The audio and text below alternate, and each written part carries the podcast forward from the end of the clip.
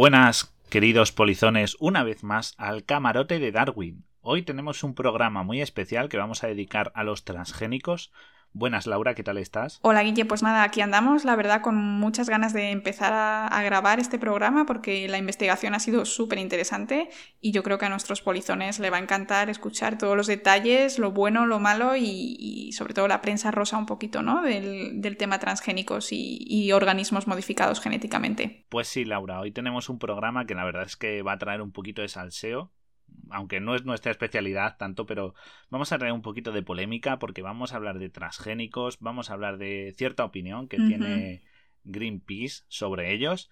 Vamos a debatir sobre el tema y también tenemos un especial, un espacio especial dedicado a Monsanto. Así que, queridos polizones, quedaos con nosotros para disfrutar de un programa más de El Camarote de Darwin. Y recuerda, somos tu emisora clandestina a bordo del Beagle. Bueno, pues comenzamos el programa con, el tema central, ¿no? Del que vamos a, que vamos a abordar. Hoy toca transgénicos, como bien hemos dicho en la introducción, y, creo que vamos a empezar por el principio. Creo que vamos a, a, empezar a aclarar un poco qué significa transgénico. Bueno, Guille, pues transgénico hay que empezar por decir que son un tipo de OGM. Pero me dirás, ¿qué es una OGM, no? Exacto, ¿qué es OGM? ¿Qué, significa esos términos? OGMO, que también lo hemos visto en, en, algunos lugares. En inglés. Bueno, pues OGM significa organismo genéticamente modificado. O en inglés, pues eh, son las siglas en inglés, por eso cambian de, de orden. Y suelen ser organismos que se han modificado genéticamente, normalmente usando técnicas de modificación genética en un laboratorio no cruzamientos, aunque bueno, esto igualmente puede dar lugar a modificación con los mm, cruzamientos, como ya sabemos de toda la vida, pero la diferencia está en la técnica que utilizamos. O sea, que estamos hablando de que no nos referimos a cruzamientos, que para los que estén un poco perdidos, los cruzamientos son más lentos, es un proceso más lento que se hace de manera más, digamos, manual, por decirlo así, ¿no? Y entonces ¿Nos podrías indicar qué es la diferencia? O sea, ¿qué, qué, qué, consiste estos mm, cruzamientos? ¿Cómo funciona esta mecánica? Bueno, pues los cruzamientos es simplemente cuando cruzas dos plantas, eh, macho y hembra de, similar especie o, la misma especie y que, te, que tienes, por ejemplo, una es con mucho sabor y otra es muy grande. Entonces lo que esperas, mm, rezas, supongo, para que alguno de los hijos que te salga sea con los, lo que tú quieres, ¿no? Que tenga mucho sabor y que sea muy grande, ¿no? Entonces, no se puede dirigir tan específicamente porque tú no puedes elegir cómo te van a salir esas sandías, ¿no? Las, las pepitas de la sandía. Y tienes que entonces elegirlo uno a uno y es muy lento porque tienes que crecerlas hasta que no creces y luego vuelves a cruzarla con otra sandía y etcétera, etcétera, pues entonces tardas, tardas bastante. Eh, pero yo quería hacer aquí un, punto que es muy importante y es que esto se ha visto tradicionalmente como algo natural, ¿no? El hecho de crear nuevas especies por cruzamiento eh, no se ve mal, pero crear, eh, modificar ligeramente por ingeniería genética sí se ve mal. Pero, en mi opinión, cuando tú cruzas dos especies distintas de tomate o de sandía, o no distintas, pero similares, estás creando lo mismo que cuando has creado un chihuahua, ¿no? O sea, el, lobo tradicional sería lo, natural y el chihuahua es creado por el hombre. Es para, ¿no? para crear una perspectiva que no por ser creado por el hombre tiene que ser malo. Entonces, en este caso, simplemente quería mm, que se notase que, todo lo que hoy comemos, hoy en día, todas las, las, frutas y verduras que comemos, incluso los animales, no existen de manera natural. Los hemos creado después de miles de años de cruzamiento. Exacto. Entonces, pues. Eh, Exacto. Estos cruzamientos son, son lo que se dice, entre comillas, los consideramos naturales, pero en verdad son un cruzamiento o una selección dirigida. Es como lo que hacía Mendel con su genética mendeliana cogiendo guisantes verdes o amarillos. Él tenía una poca probabilidad, una baja probabilidad de obtener esos guisantes verdes, pero si iba seleccionándolos, tarde o temprano su cultivo era exclusivamente de guisantes verdes, por poner un ejemplo asequible. Entonces, a día de hoy pasa mucho con distintas variedades vegetales, por ejemplo, el repollo, la coliflor, que han evolucionado bastante respecto a su original y es algo que hemos ido haciendo y con animales igual, es decir, como tú has dicho bien, los perros de los lobos o animales de granja que hemos ido pues seleccionando para tener los, mm, ¿cómo se dice? Los atributos perfectos, ¿no? Sí. El caso es, es ese que tú tienes que ir cruzando, pero no puedes dirigir a lo que quieres llegar. En el caso de la ingeniería genética, tienes un, lápiz tan fino que puedes modificar pues, lo que tú quieras, ¿no? Entonces, técnicamente sería menos modificación, sería más natural en el sentido de que tú puedes controlar que sea solo un poco más sabroso o que solo sea un poco más grande, ¿no? No es al azar cruzando distintos tomates a ver qué sale.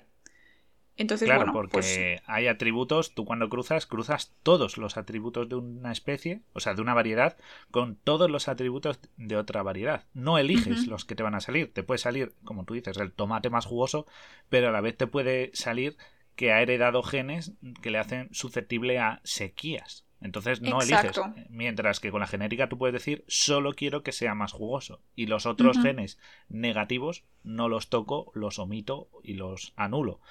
Y claro, una vez que ya hemos visto esto, eh, yo creo que es bueno aclarar que el que sea un organismo genéticamente perdón, modificado no significa que sea un transgénico, ¿no? Exacto, Guille. Porque bueno, un transgénico hace referencia solo y únicamente a los organismos a los que se les ha introducido un gen de otra especie. El típico ejemplo y que todos conocemos es el arroz dorado. Este cultivo fue desarrollado introduciendo tres genes del metabolismo de la biosíntesis de los carotenoides. Sí, los compuestos que están en las zanahorias y que todos sabemos que son importantísimos para, para tener una vista, una buena vista, ¿no? Entonces, estos tres genes los introdujeron en el arroz para intentar combatir la ceguera y otras enfermedades relacionadas con la carencia de vitamina A, como por ejemplo el sarampión.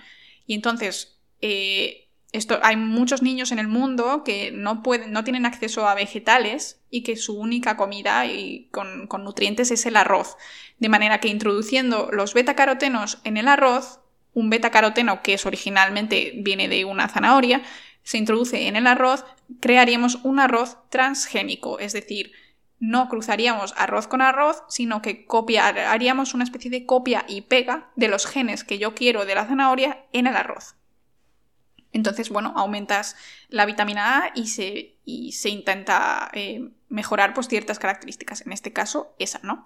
Otro ejemplo de, transgénico es una patata a la que se le ha copiado ciertos genes del eh, amaranto, que es un pseudo cereal que tiene un alto contenido proteico, de manera que generas una patata con hasta una cantidad mucho más alta de proteína.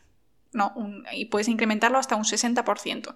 De manera que gente que, cuya alimentación se basa en patata, podrías incrementar la cantidad de proteína de manera muy significativa para su salud.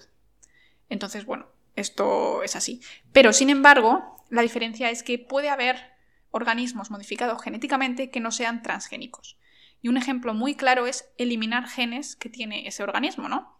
Por ejemplo, tú tienes una manzana y si tú a esa manzana le eliminas el gen de ponerse marrón cuando la cortas, no es que estés introduciendo un gen extraño, es que simplemente has inhibido su propio gen. Por lo tanto, que sería, sería un organismo modificado genéticamente, pero no sería un transgénico, ya que no tiene ningún gen de otra especie.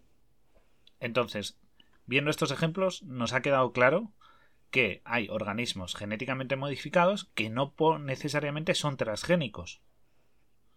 Eso es. Hoy en día, como he dicho, se pueden modificar organismos sin añadirles genes extraños, sino que se inhibe, se aumenta la producción de algunos de sus propios genes o directamente se pueden eliminar sin necesidad de incluir un nuevo gen.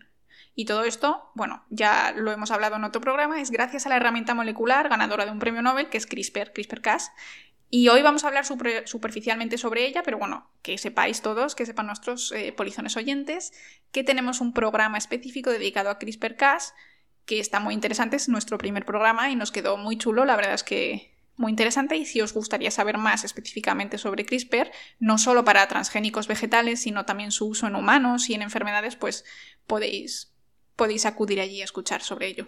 Sí, os lo recomendamos, ¿eh? Escuchad, el, es el programa 1, si mal no recuerdo.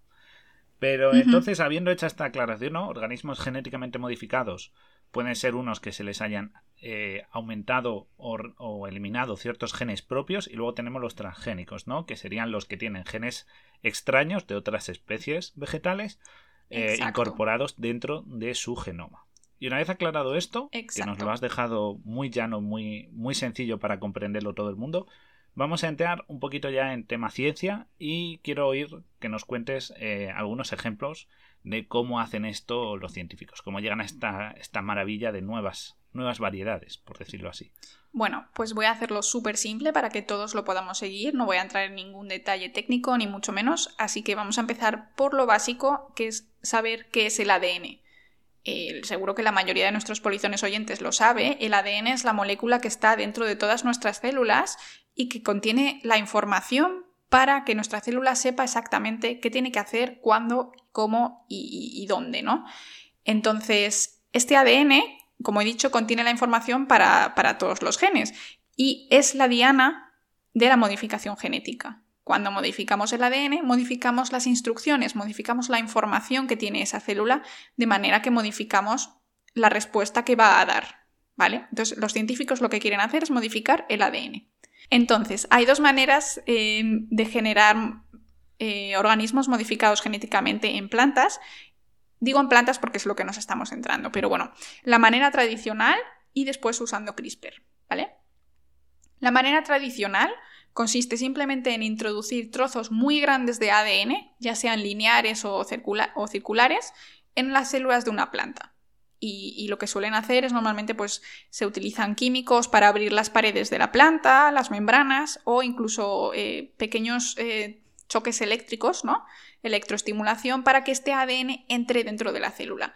Y luego este ADN se fusionaría con el ADN de la planta y entonces ya tendríamos nuestro organismo modificado genéticamente. En este caso, pues sería un transgénico, ya que has introducido el ADN y has hecho una especie de copia y pega, ¿no? Tú has metido ahí un ADN circular y se ha introducido dentro de los cromosomas de la planta. Claro, ya está, pero ese método sí que es verdad que es un poco complejo y un poco aleatorio, porque como tú bien dices, pues o generas un campo eléctrico o, perforas la célula, ¿no? Que también se hace con átomos de oro, con plásmidos unidos a ello, que se le dispara. Esto es real, chicos, eh, se le pueden disparar a las células balas de oro para meterles ADN.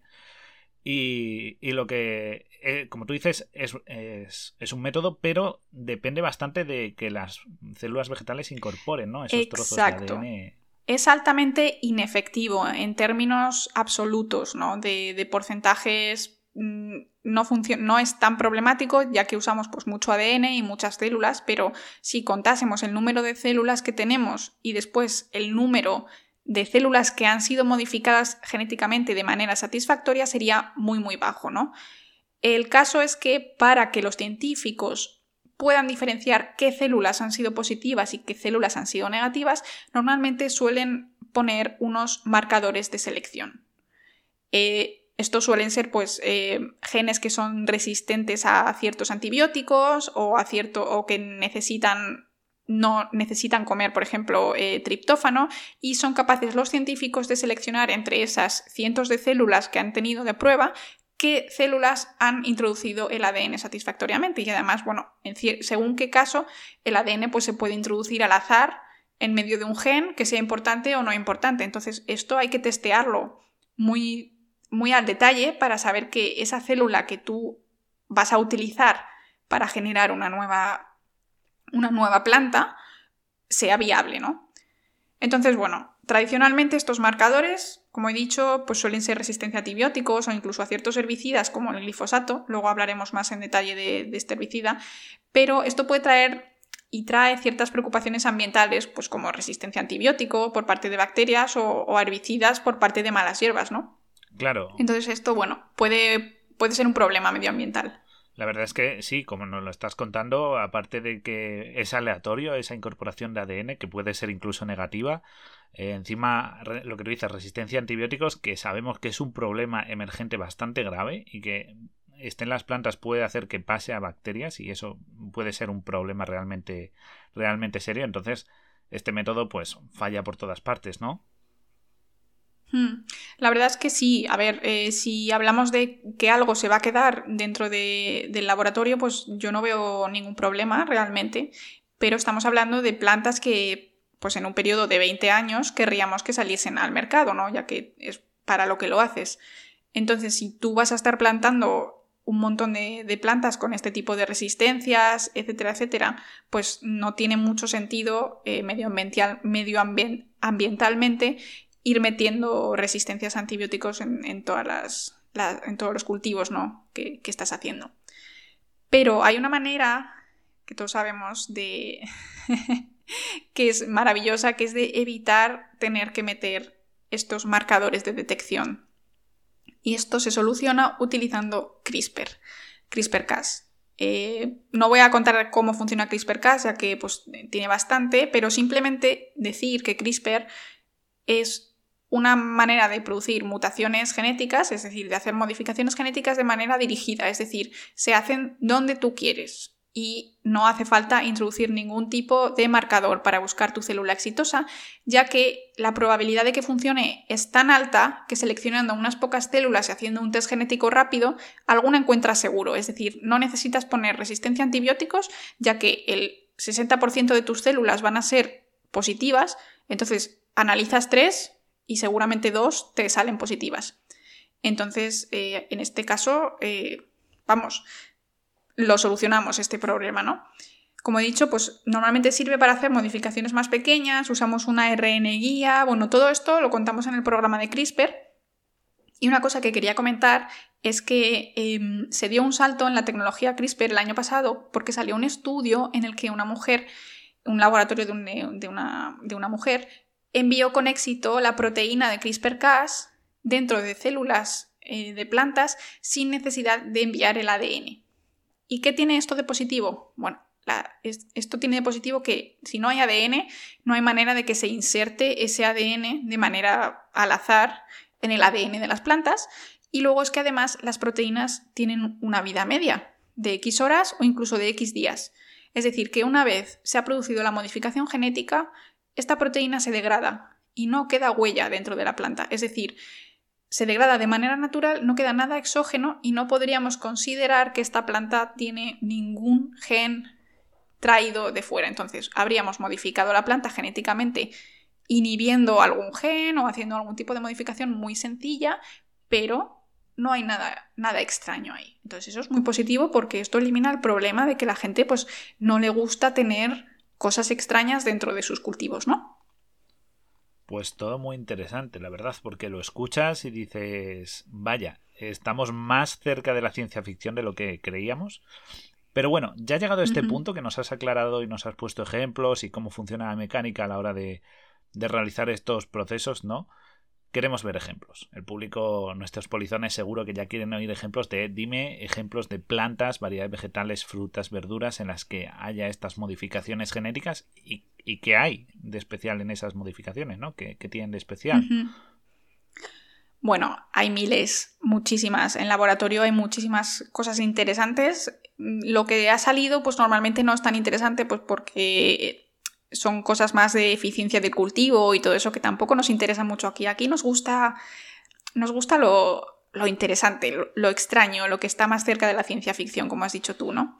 Primero voy a comentar cosas de un, par de ejemplos no, comestibles, ¿no? De, de organismos transgénicos en plantas específicamente, pero que no son comestibles porque se usa específicamente para la producción de vacunas y medicamentos, ¿vale? La planta del tabaco se ha conseguido modificar genéticamente para que produzca anticuerpos humanos para un tipo de cáncer linfático no Hodgkins. Eso a mí me ha parecido súper guay, la verdad. Y luego hay plantas como el maíz o, el arroz que producen partes virales que se utilizan después para formar parte de la vacuna de, la rabia o la hepatitis B. Y, esto, vamos, eh, producción de insulina y todo eso está, está básicamente normalizado y estos son organismos transgénicos que utilizan en laboratorios farmacéuticos para crear estos medicamentos. Pero bueno, vamos a, los cultivos comestibles que he encontrado un par bastante interesantes, ¿vale? Existen tomates que se pueden cosechar más tarde y al final pues eh, duran más tiempo sin pudrirse, también tienen más sabor y traen más vitaminas, ¿no? A la hora de, de comer. Sí que es verdad que este tomate eh, que vi que se cosechaba más tarde no consiguieron que llegase al lo que es a la mesa, ¿no? Porque usaron una variedad que no tenía mucho sabor, entonces conservar el sabor de una variedad que no tiene sabor, pues tampoco tiene mucho sentido. Pero bueno, se acabó el dinero y dijeron pues hasta aquí. Pero eso queda ahí en la mesa, ese tipo de modificación genética que puede que en el futuro salga. Luego, otro ejemplo concreto de tomate es un tomate transgénico tolerante a la sequía, resistente a infección por hongos y nutricionalmente enriquecido con más hierro y ácidos grasos poliinsaturados. La verdad es que esto, vamos, ya está, ya tienes el menú hecho, no necesitas comer nada más. el tomate se mejoró, ¿no? Porque se utilizó la transferencia de un gen que proviene de un hongo comestible que se llama Flamulina velutipes, ¿vale? Y este gen que, introdujeron en el tomate, bueno, es una enzima C5, esterol desaturasa, bueno, una enzima eh, que produce una cera en las hojas de este tomate que protege de la pérdida de agua. Y pierde hasta un 23% menos del agua, o sea, mm, la verdad es que tienes que regar muchísimo menos, ¿no? Un quinto menos, es bastante interesante. Y esto, bueno, pues le da una tolerancia a la sequía porque no pierde el agua por la evaporación y también aumenta la resistencia a ataques a hongos, porque es un efecto secundario de esta proteína y ya está. Luego también he encontrado, Guille, tomates morados. ¿Cómo que morados? Todo esto, pues, sí, sí, sí. Les pusieron un pigmento, un pigmento oscuro, ¿no? Que lo que quiere pues, es ofrecer beneficios para la salud similares a los de las frutas como los arándanos. El pigmento se llama antocianina, seguro que a algunos les suena a los que están muy metidos en vitaminas y todo eso, y es un antioxidante que se cree que ayuda a combatir el cáncer. De hecho, se recomienda pues, que, comas mucho, muchas bayas con antioxidantes para, prevenir ¿no? todo esto. Y bueno, los científicos dijeron que, estos nuevos tomates pues, pueden mejorar el valor nutricional de las comidas porque pues, no tienes que meter frutas con antioxidantes, ya que todo en tu ensalada, en el tomate ya lo tienes, ¿no? Y este color púrpura, pues bueno, mm, cogieron una planta que, es que se llama boca de dragón, pues no sé, creo que es una planta asiática, y transfirieron este gen. Y simplemente pues ahora la planta genera, el tomate genera este color morado. No se ha comercializado y mucho menos en Europa, como hablaremos luego, pero la verdad es que era bastante bonito. Y ahora te traigo una cosa que la verdad yo no sé quién está en los laboratorios, pero es que esta gente más que estar en un laboratorio debería escribir películas porque esto fue increíble. Vale, hay unos científicos que cogieron el gen que programa el veneno de las colas de escorpión, ¿vale? Y buscaron la forma de combinarlo con el repollo. Espera, espera, espera, me estás diciendo que hay alguien en el mundo que ha dicho voy a meterle veneno de escorpión al repollo. Exactamente, Guille. Eso te estoy diciendo. ¿Para qué? O sea, ¿cuál es el objetivo? ¿Envenenar a gente con repollo? Bueno, pues al parecer no, porque lo que quieren es limitar el uso de pesticidas y al mismo tiempo evitar que las orugas dañen los cultivos de este repollo, ¿no? Al parecer, las coles modificadas serían capaces de producir este veneno y matar a las orugas cuando estas muerden las hojas, de manera que no podrían reproducirse y pues no pasaría nada. Y dicen dicen, porque no sé si esto llegó a probarse o a, todo el mundo le dio un poco de mal rollo, dicen que esta toxina se modificó genéticamente para que no fuera dañina para los humanos. Así que bueno, esta historia quedó ahí. No sabemos qué pasó con el repollo, pero bueno, sinceramente me pareció uno de los ejemplos más curiosos que encontré por ahí. Pues esto es muy interesante, porque, porque yo había ido algo parecido hace tiempo, pero con la patata con la patata, que todos sabemos que es un, es un alimento muy común, tiene un gran problema y es que existe una, una plaga que le afecta que se llama escarabajo de la patata, que como su nombre indica, pues se alimenta de esta planta. Entonces, desde hace muchos años y ya tiene mucho éxito y eh, se ve que funciona y, no y es inocuo para las personas, es incorporar genes, como hemos visto antes, pero esta vez no viene de ninguna planta o animal, viene de un bacilo, el bacilo turigensis, lo que hace es que genera una proteína que es un bioplaguicida, ¿vale? Es biodegradable además y es inocuo para humanos y se utiliza en plantas de patata. La patata incorpora este gen, se le incorpora este gen como tú has dicho antes con los métodos indicados y lo que hace es que la, la planta incorpora ese, esa proteína, la segrega, la incorpora en sus tejidos vegetales y claro, cuando el escarabajo apenas pega unos pocos bocados, pues, pues muere y nos libramos de la plaga de una manera fácil sin utilizar herbicidas ni plaguicidas. Herbicidas no, perdón, insecticidas sería correcto. Así que, así que no solo viene de plantas, también podemos coger genes de otros organismos pequeños y hay mucho campo para investigar. Y un enorme campo. Pero bueno, ¿qué nos puedes contar de CRISPR? Porque CRISPR es la clave en este, en este campo, en este tema. Exacto, porque si vamos a poner mm, trabas a los transgénicos, CRISPR pues elimina todas esas trabas y haría pues cultivos quizá más seguros, etcétera, etcétera, ¿no? Entonces, bueno, em, se ha utilizado muchísimo. Son ejemplos más aburridos, como decía antes, porque bueno, pues se, se ha utilizado para generar, pues sobre todo, plantas resistentes a, a estrés, pues yo que sé, a condiciones ambientales adversas que afectan al crecimiento de la planta. Em, bióticos, microorganismos patógenos. Recientemente hay un grupo en Madrid que, ha reportado que editó con CRISPR ¿no? un tomate de un gen específico que estaba relacionado con la percepción de la hormona vegetal jasmonato. Bueno, da igual. Esta hormona, da igual el nombre, ¿no? Confiere protección a la planta frente a hongos patógenos mediante un mecanismo asociado al cierre de los estomas, que es pues, eh, los, los agujeritos que tiene la planta, que tiene la planta en las hojas para, respirar, ¿no? Entonces modificaron esta planta y la hicieron mucho más resistente a, los hongos, simplemente con la modificación de su propio gen. No introdujeron ningún otro gen. Luego hay otros cereales, por ejemplo, como el arroz, que se han introducido mejoras con CRISPR-Cas, pues para, para, que las plantas también sean más resistentes a hongos fitopatógenos, incrementar resistencias a altas temperaturas o también, esto es muy importante, Guille, porque el cambio climático está aquí y está llegando.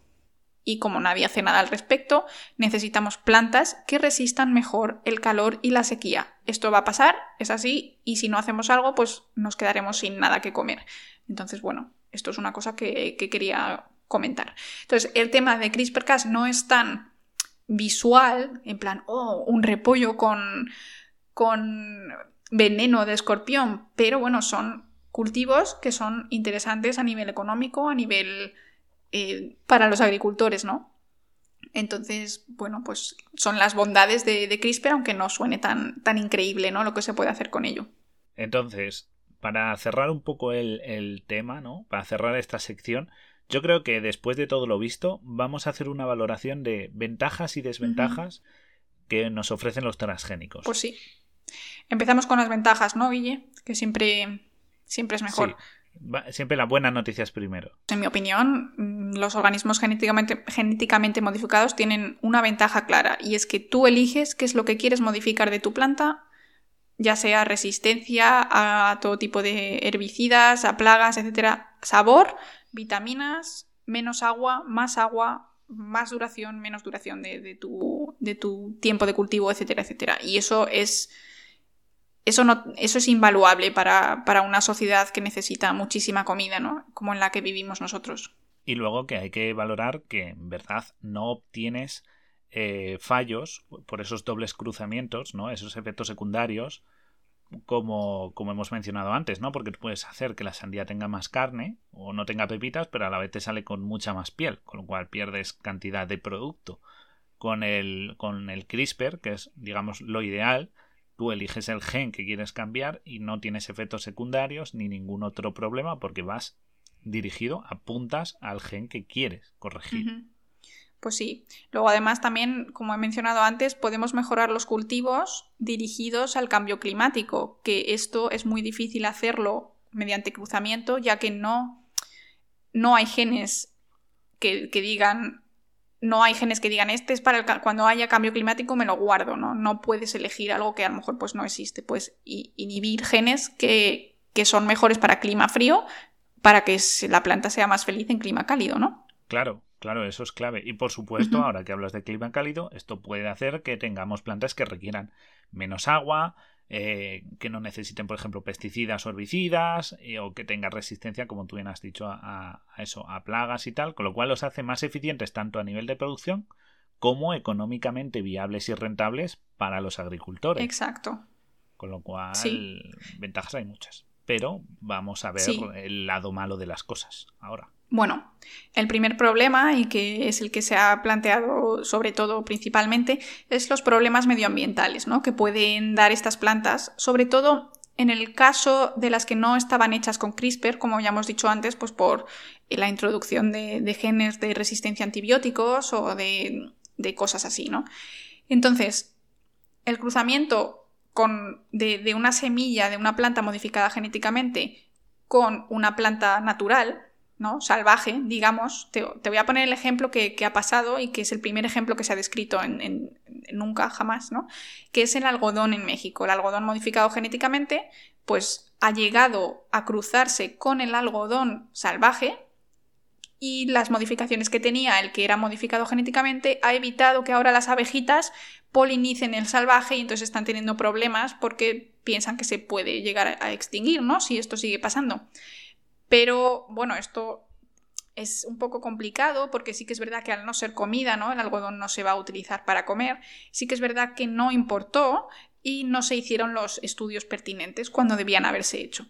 Entonces aquí, bueno, hay un poquito de hipocresía porque mucha gente dice transgénicos no o, modificación genética no, pero bueno, si es para biocombustible o si es para algodón, me da igual. Y tampoco es eso, ¿no? Entonces, eh, hay que hacerlo siempre un poco pensando también en el medio ambiente y no solo en la salud humana, ¿no? Que es la principal preocupación en general. Claro, pero pensamos siempre en el, en el miedo ese a lo que ingerimos, ¿no? Porque lo que tú dices, el algodón se queda, es algo que nos ponemos en una prenda y la prenda no nos va a afectar en nada.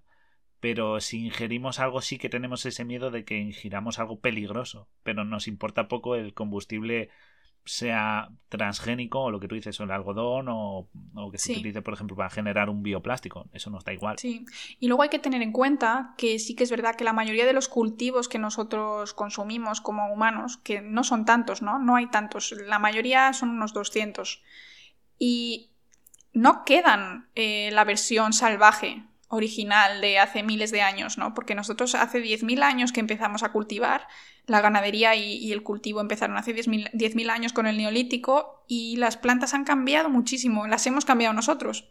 Entonces, pues eh, hay plantas a las que sí tiene sentido eh, prestar especial atención para estos cruzamientos que puedan pasar con la planta natural, pero hay otras que, que no existe, que, o sea, que tú no vas por ahí y encuentras patatas salvajes que puedas cargarte por tener una patata modificada genéticamente, ¿no? Con lo cual, a nivel de los cultivos, esto puede suponer una reducción de la, de la variedad genética. Vamos, a día de hoy, por ejemplo, la soja, que es el ejemplo más claro, prácticamente no existe la silvestre. Es genéticamente modificada en su totalidad. Hay, hay reservorios por, por, lo que pueda pasar, pero prácticamente el 99% de lo que se cultiva es soja modificada genéticamente. Y luego, por ejemplo, el plátano, solo hay una variedad de plátano en todo el universo y que es la que todo el mundo come y es la que hay. Y, bueno, de hecho esta variedad de plátano está muy, muy en peligro por ciertas eh, plagas que hay y cuando se acabe y si se extingue, imagínate que se extingue, ya está, se acabó. Entonces, mm, no habría riesgo de introducir una planta, un árbol de planta de, banana que fuera resistente a estas plagas, porque no habría otro, planta, otro plátano al que inhibir, ¿no? Por decirlo de alguna manera, no hay un plátano salvaje que esté en peligro por este otro plátano transgénico, ¿no? Entonces, bueno, pues también hay que ver qué riesgos habría y si merece la pena hacer un estudio muy exhaustivo o si sería una cosa que no tiene sentido porque ese riesgo no existiría en este caso. Y luego, otra cosa que, es, mm, que es lo que más preocupaba medioambientalmente es pues eso, las resistencias de las bacterias a los antibióticos, pero como ya hemos dicho, CRISPR elimina este problema 100% porque no necesitamos poner una manera de identificar nuestras células eh, modificadas porque el porcentaje de éxito es muy alto. Entonces, bueno, en este sentido, esta, esta desventaja quedaría eliminada gracias a CRISPR. Pero llegaríamos a, la salud, ¿no? Guille, de, los humanos, que es lo que más preocupa a la gente. Claro, todos, la preocupación ahora mismo, a nivel de legislación, si lo empezáis a buscar y, e investigáis un poquito, lo que más preocupa a la hora de organismos modificados genéticamente no es que se acabe con las variedades silvestres o que solo exista, como bien ha dicho Laura, un plátano modificado genéticamente una soja. No, la legislación gira en torno a los ministerios de consumo que, que se enfocan, eh, bueno, de consumo y de agricultura y demás, que se enfocan sobre todo en los efectos secundarios de este consumo de modificados genéticamente, porque claro, para ver los resultados tiene que haber un gran consumo y además a largo plazo. Por ejemplo, a nivel de alergias, con la proteína del cacahuete en el maíz. ¿de acuerdo? Se metió proteína al cacahuete en maíz y tardó un tiempo, porque no todo el mundo consume maíz a diario, pero tardó un tiempo en verse que eh, esto hubo unos efectos secundarios en el caso de gente que era alérgica al cacahuete, con lo cual abre un mundo de, de nueva legislación a la hora de indicar alérgenos, por ejemplo.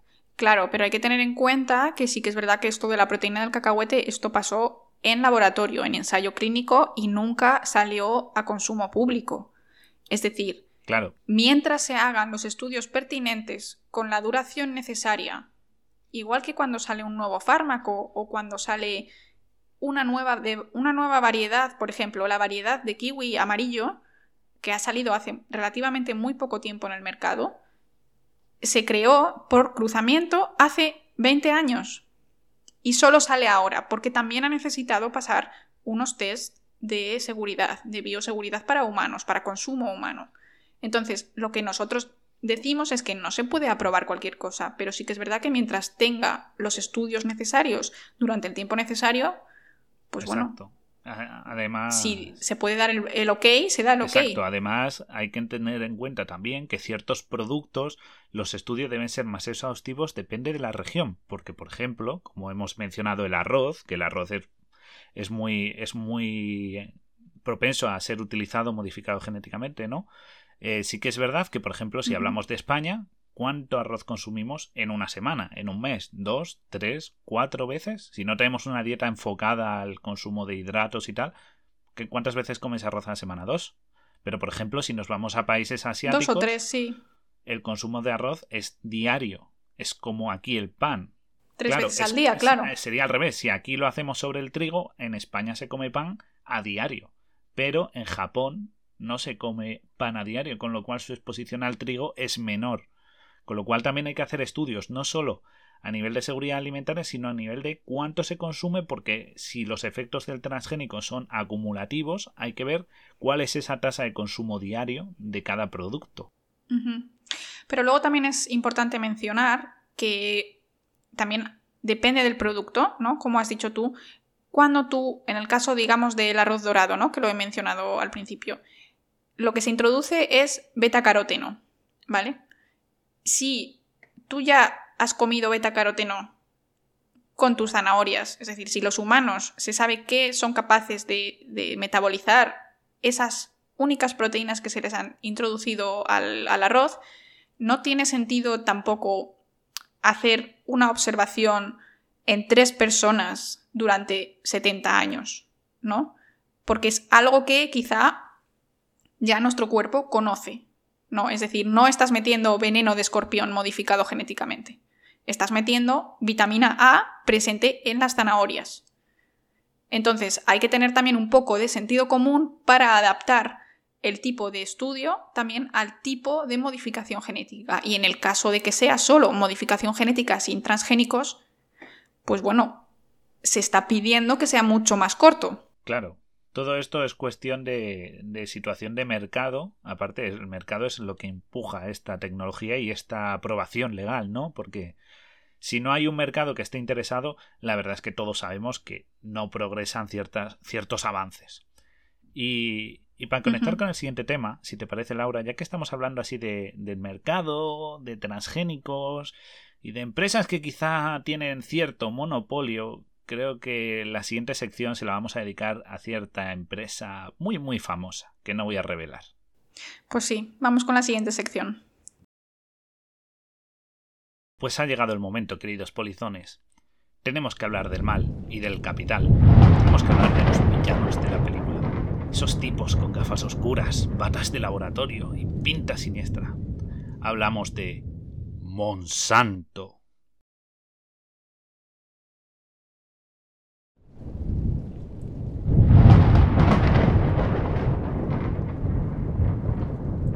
Para situar a nuestros polizones más despistados, ¿podrías contarnos qué es Monsanto?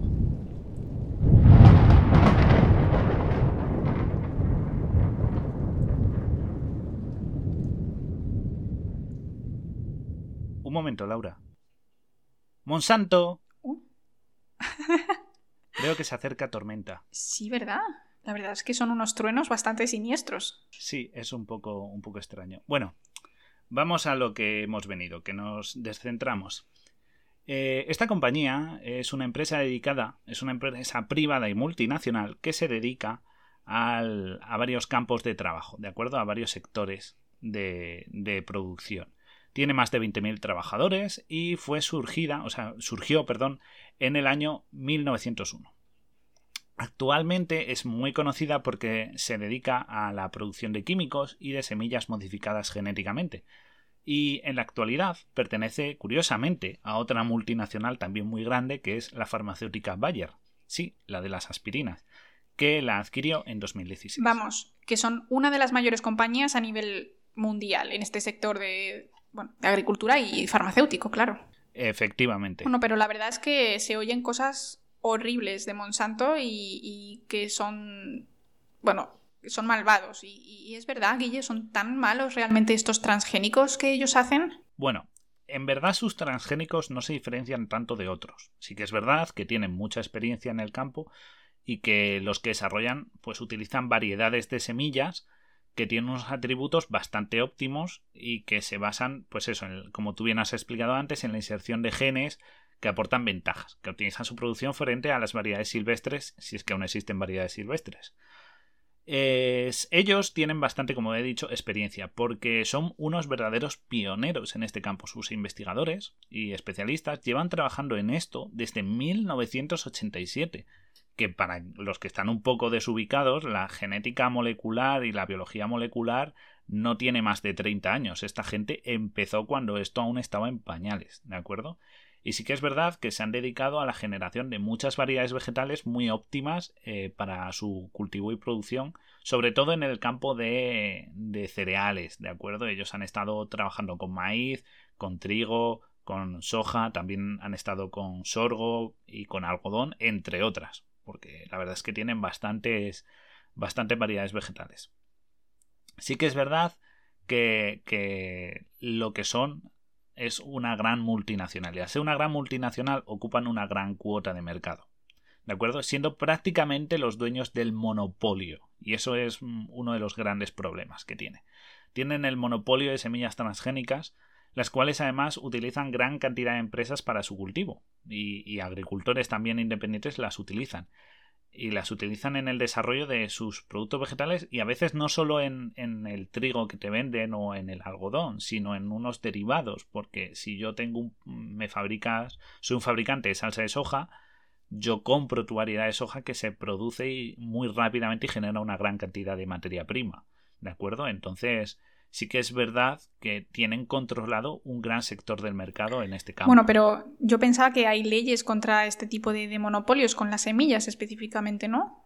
Técnicamente sí, hay leyes que controlan los monopolios en todos los campos, ¿vale? no solo en, en los transgénicos, pero sí que es verdad que quien hizo la ley hizo la trampa y a base de subsidiarias o asociaciones con otras empresas que simulan un reparto equitativo se consigue esquivar esta, esta ley y no parecer que son los dueños de todo y así son legalmente más solventes. ¿De acuerdo? Porque sí, vamos a decir una cosa importante de, esta empresa y es que esta gente son los pioneros en las, en las, patentes biológicas. Porque como tú has dicho antes, el arroz dorado eh, no tiene patente y tal, pero esta gente sí, esta gente comenzó a patentar sus distintas variedades y las privatizó. ¿De acuerdo? Con lo cual crea un dominio sobre el mercado que, debería ser libre y que se debería compartir en beneficio común. lo cual, además, además, lo que genera es, pues eso, una presión a la hora de, eh, de ofrecer un mercado más cerrado y reduce la biodiversidad, porque claro, al ser ellos los que son los dueños y prácticamente tienen el monopolio de semillas, lo único que se va a cultivar es su semilla, es su planta, es su variedad, y eso reduce la biodiversidad, que ya está bastante afectada en este campo. Además, bueno, buenos buenos no son, porque cierto es que hay ciertas acusaciones eh, contra ellos sobre sobornos a gobiernos, por ejemplo, o incluso, y esto sí que es real, ejercen una presión, porque esta empresa está en Estados Unidos, ¿de acuerdo? Y ejerce presión sobre el gobierno de este país para generar un proteccionismo sobre sus productos. Ah. Porque os voy a contar algo, algo muy interesante sobre la legislación alimentaria en Estados Unidos, ¿de acuerdo? En Estados Unidos la legislación alimentaria es muy laxa, ¿de acuerdo? Con sus propias empresas es bastante, es bastante, es poco exigente, mientras que si tú tienes que exportar algo a Estados Unidos, la FDA, ¿de acuerdo? Que es la que controla todo lo que es en materia de alimentación y tal, pues te exige muchísima documentación, ¿de acuerdo? Es un, es un enredo burocrático, es exigente y muy tediosa. Entonces, claro, ¿qué pasa? Que muchas empresas no, no exportan porque no pueden llegar a esos requisitos tan exigentes. Con lo cual entra menos producto extranjero y las industrias alimentarias norteamericanas eh, se mantienen a salvo de esa invasión del producto extranjero. ¿De acuerdo? Eh, que puede que sea mejor el extranjero, pero claro, ellos lo protegen de esa manera, de manera burocrática. Eh, en Europa es diferente. En Europa tenemos un estándar común, hay una legislación europea, aunque luego hay variedades nacionales, pero siempre es bajo el paraguas de la legislación europea, que hace que todos los países estemos en el mismo nivel de exigencia para exportaciones y creamos un ámbito regulatorio un poco más justo y común. ¿De acuerdo? Esto es curioso porque en Europa, y vamos a decir algo bueno de, los países europeos, y es que nosotros no permitimos que se consuma algo si no hay unas pruebas que demuestren de que es seguro. ¿De acuerdo? Es decir, en Europa se prohíbe primero, se comprueba y luego se permite. En Estados Unidos no es así. En Estados Unidos primero se permite, lo vamos viendo y según los efectos que vaya causando se investiga y después ya si eso se prohíbe, con lo cual ya el daño está hecho, para que veáis cómo funciona de manera diferencial. Pero claro, lo que tú dices, que tengan el monopolio no es bueno, porque entonces todos utilizamos sus semillas. Y eso no es. Claro, o sea, lo dices porque ellos tienen todo el control de la producción de, de alimentos básicos, ¿no? Como los cereales, el arroz, etcétera, que es el 80% de, del consumo humano, ¿no? Claro, claro tu afirmación es correcta. Ellos tienen el control, pero vamos a ir un poquito más lejos, ¿vale? Y viene un poco ligado a lo que tú antes has mencionado el plátano, y es que imagínate que todos utilizamos la misma variedad de maíz. Un maíz magnífico, que crece un montón, resistente a un montón de cosas, eh, más sabor, requiere poco... Magnífico, es el ideal del maíz, ¿vale? Es genéticamente perfecto, pero nada es inmune a todo. Nada te asegura que dentro de un año, dos, tres, unos meses, surja una enfermedad o una plaga que afecte al maíz, ¿de acuerdo? Y como no hay una variedad genética, todo el maíz se ve afectado por ella. Se contamina, enferma, se pudre, lo que quieras. Se acaba el maíz. Como tú me has dicho se acaba el plátano. Y el maíz está condenado. Y esto pasa con la soja. La soja, por ejemplo, es un 99% soja modificada genéticamente. Si a la soja le pasa algo, ocurre alguna enfermedad, un hongo, un parásito, lo que sea, adiós soja, nos quedamos sin soja. Porque la silvestre quedan nada, es una reliquia prácticamente, es el santo grial de la soja. Así que...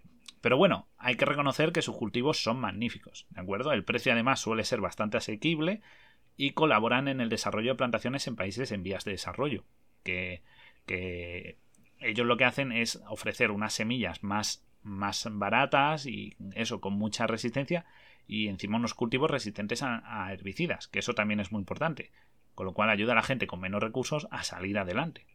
Y eso suena súper pues bien. Claro, ¿no? La verdad. Parece lo mínimo que pueden hacer. Claro, el problema reside en que su modelo de negocio tiene truco.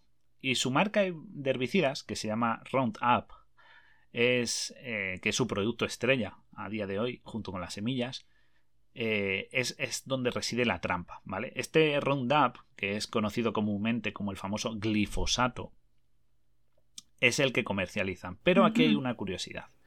Casualmente, este herbicida es al que son resistentes sus plantas, sus variedades genéticamente modificadas.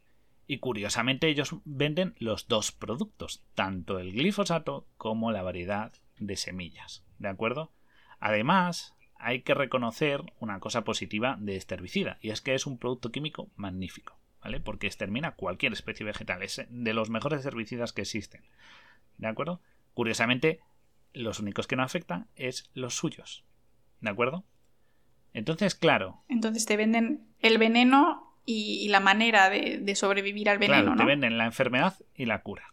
Porque claro, dices, bueno, pues no estoy obligado, yo puedo comprar el herbicida y ya está. Claro, si usas su herbicida, como es tan buen herbicida, te va a matar tus cultivos. Con lo cual necesita su variedad genéticamente modificada. Y dices, bueno, vale, pues yo uso otro, otro herbicida o no uso herbicida, pero uso su variedad de semillas. Jaja, ahí tengo el truco y salgo yo ganando. Y dices, pues no, porque es que como tú has explicado antes, eh, sus mm, variedades vegetales tienen ciertas delecciones y han sido seleccionadas genéticamente para que tengan ciertas carencias que curiosamente solo se suplen con ciertos componentes químicos incluidos en el herbicida.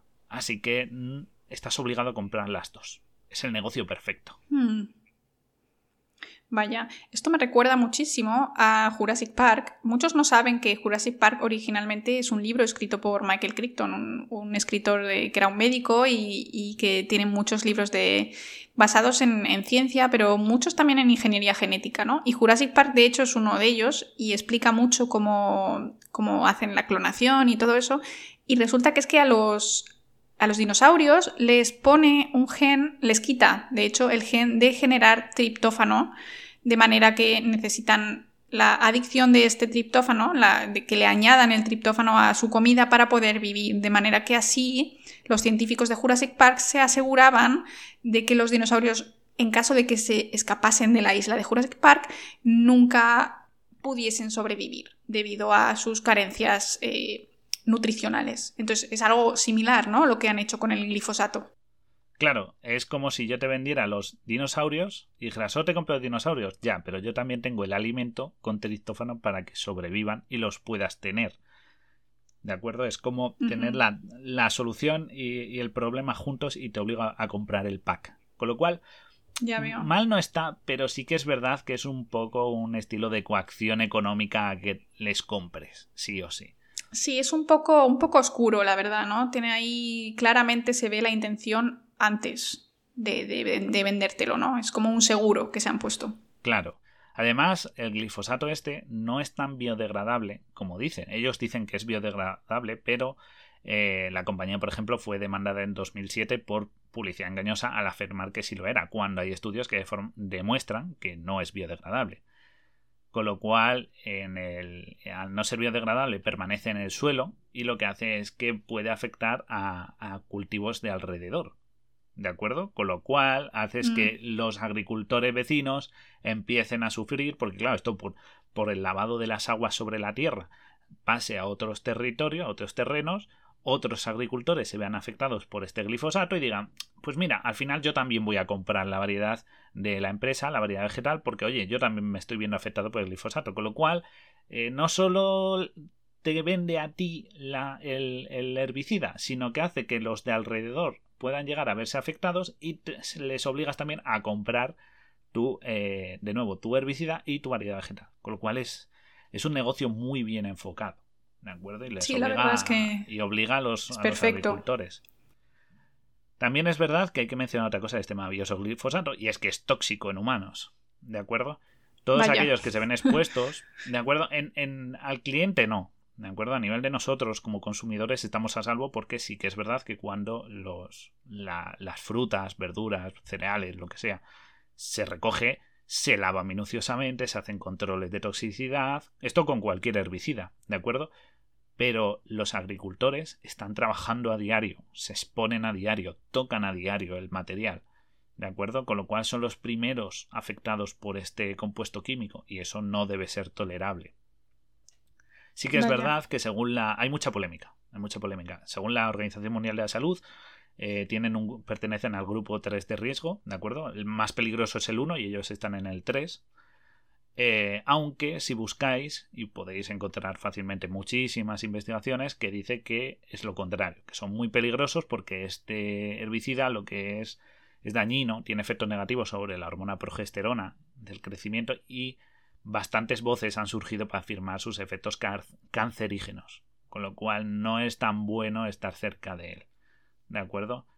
A nivel europeo, ya que hemos estado hablando, el glifosato y la marca Roundup está limitada a usos profesionales y se mantiene bajo una revisión constante ya que fue aprobado en 2016 y 2017 y está muy controlada su utilización porque en cualquier momento en el que unos, un estudio o una investigación diga que es peligroso, en Europa rápidamente lo vuelven a prohibir. Con lo cual estamos, Pues sí, entre eh, comillas, yo- seguros.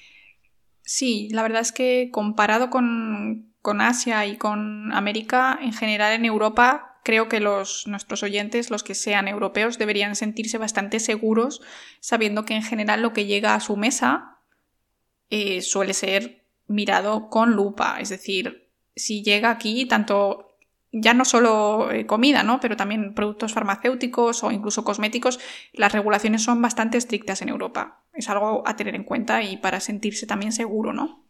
Claro, en Europa es, es, por suerte, somos de los países, a pesar de, de todo, que tiene una de las mejores legislaciones, tanto farmacéutica como alimentaria como cosmética, como tú has dicho. Entonces, entre comillas, podemos estar seguros. Siempre hay algún pirata, como se suele decir, que se salta la ley, pero por lo general hay un seguimiento bastante estricto, ya sea por auditorías, eh, controles constantes, responsables de calidad trabajando y eso, y eso da mucha seguridad. Pues sí. Pero bueno, volviendo a esta empresa, parece que el uso del glifosato pues, no es tan positivo, ¿no? Como parecía al principio.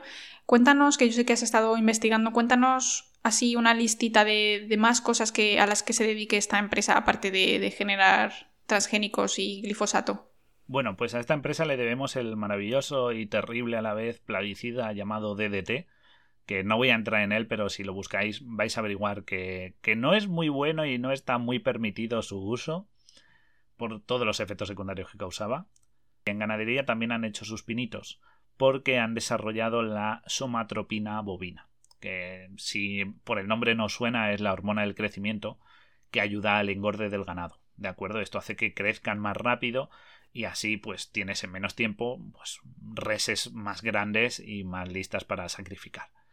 Entonces, ¿cuál es el problema? Que hay bastantes estudios que demuestran que la somatropina bovina eh, causa, está asociada al cáncer de mama y de próstata. Y a día de hoy, por ejemplo en Europa, ya que seguimos diciendo lo maravilloso que es Europa, está prohibida. ¿De acuerdo? En la mayoría de países occidentales está prohibida.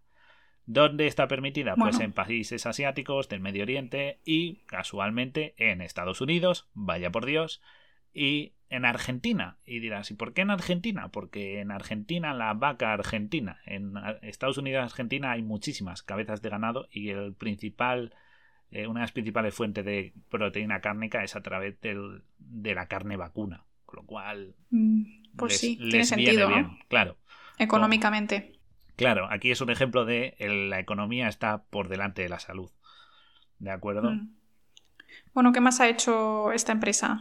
Pues fíjate, como curiosidad, esto, estos, esta gente eh, fueron los responsables de la comercialización de la sacarina.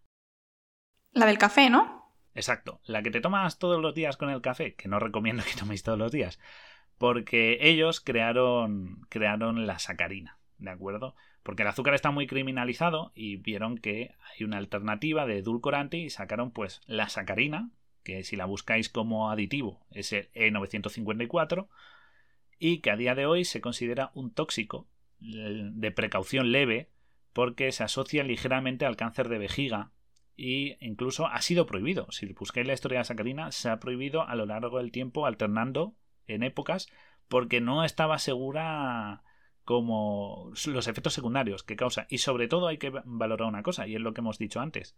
Eh, mucha gente toma mucho café a diario y toma mucha sacarina. Entonces, eso es perjudicial. ¿De acuerdo? Y lo mismo pasa con otro edulcora- edulcorante que crearon, que es el aspartamo, que es el E E951, que se considera aún más peligroso y es un edulcorante que a día de hoy se le considera responsable de varios tipos de cáncer según los estudios realizados en ratones en los que se ha valorado la IDA, es decir, la ingesta diaria admisible, que es lo que se hace con todos los aditivos alimentarios en base a cuánto puedes consumir cada día para que no sea tóxico, ¿vale? O sea, todos los aditivos son tóxicos, pero si consumes poco no es tóxico porque tu cuerpo lo puede metabolizar. ¿De acuerdo? La sacarina es un Depende problema. de la cantidad. Claro, depende de la cantidad. La sacarina es un problema. ¿Por qué? Porque mucha gente desecha mucha sacarina y encima toma muchos cafés a diario, con lo cual la, la dosis diaria supera la recomendable. ¿De acuerdo? Mm. Actualmente sí que es verdad que la sacarina y el aspartamo no lo comercializa solo esta empresa, lo comercializan muchas otras Y como curiosidad, esta compañía ha sido una de las grandes proveedoras durante muchos años, y a día de hoy también, de otra macro compañía, que se llama Coca-Cola. Así que. Vaya. Están, todas, todas aliadas. Están en todo, están en todo. Bueno, ¿algo más así importante? Pues una lista rápida, estos fueron los responsables de fabricar masivamente LEDs y pantallas digitales para calculadoras y relojes digitales, que por cierto contamina mucho. También son los responsables de crear los bifenilos policlorados, que son unos fluidos refrigerantes para transformadores eléctricos y motores que, además de causar cáncer en animales y no ser biodegradable, pues también produce cáncer en humanos, como no. Y también se dedicaron mm. a la producción de poliestireno, otro material de embalaje bastante conocido, muy popular, que contamina mucho, migra en alimentos, con lo cual su uso está bastante limitado y además no es biodegradable. Vaya, pues parece que no se han dedicado tampoco a poca cosa, pero bueno, esto que me cuentas tampoco es tan malvado, ¿no? O sea, no han matado a millones de personas, ¿no? Vaya, hablando de matar a millones de personas, pues es que esta gente también ha hecho eso, porque son los responsables de la producción del agente naranja. Y si nadie sabe lo que es el agente naranja, os vamos a poner un poquito en situación, ¿vale? Es un compuesto químico que se conoce como tetraclorodibenzodioxina, ¿de acuerdo? Que pues, no os dice nada, pero sí que os va a decir algo si os digo que la utilizó el gobierno de Estados Unidos en la guerra de Vietnam. ¿De acuerdo? Y también la utilizó en Laos y Camboya. ¿Por qué la utilizaron? Porque este, esta dioxina eh, fue utilizada como herbicida. Porque, como bien sabéis, Vietnam es una zona muy tupida, con una selva muy tupida. Y claro, los vietnamitas, los soldados contra los que luchaba Estados Unidos, estaban muy adaptados al medio y utilizaban esa vegetación para esconderse, para hacer emboscadas, para todo. Y claro, veían que jugando en casa ganaban. ¿Qué es lo que pasó? Pues que dijo el gobierno de Estados Unidos, utilizamos el agente naranja y arrasamos toda la, toda la selva, matamos toda la, cubierta vegetal y no tienen donde esconderse. Madre mía. Como, a ver, como idea, tácticamente, estratégicamente es muy buena. Acabas con la cobertura del enemigo. Y entonces es fácil de localizar y de eliminar. ¿Cuál es el problema? Pues que este, este químico no es eh, biodegradable y causa unos efectos secundarios bastante terribles. ¿De acuerdo? Hubo millones de afectados, que a día de hoy sigue habiendo afectados, y eso que han pasado cuatro generaciones desde la guerra del Vietnam. Y además no solo afectó a, vietnamitas, que es lo curioso. Porque ¿qué es lo que hacían? Claro, después de arrasar la jungla desplegaban a soldados americanos y estos se veían contaminados por el, por el agente naranja, así que también ha afectado a sus propios soldados. ¿De acuerdo? Entre los efectos maravillosos que causa el agente naranja pues podemos hablar de atrofias musculares, ceguera, cáncer, problemas neurológicos, malformaciones y obviamente la muerte. Y a día de hoy se considera que ha habido 8,6 millones de personas fallecidas y muchos más millones de damnificados por las secuelas causadas por este componente.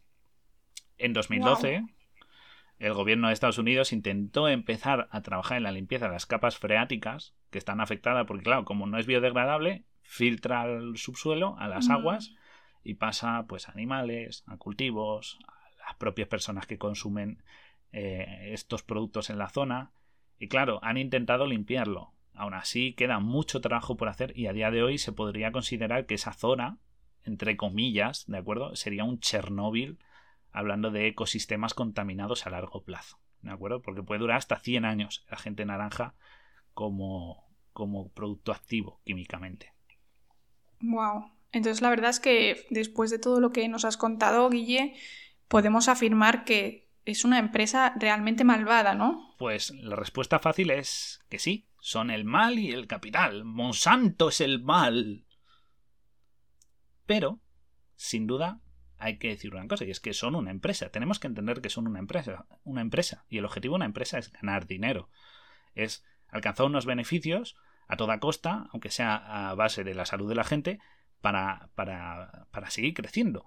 ¿Vale? Ellos se han adaptado, como veis, se han dedicado a muchos campos, mm, a muchos campos de producción, no solo a los transgénicos, como ya hemos dicho, y a los, y a los herbicidas, sino que ellos han ido adaptando al mercado e incluso se han asociado con grandes compañías y han llegado a adquirir un monopolio.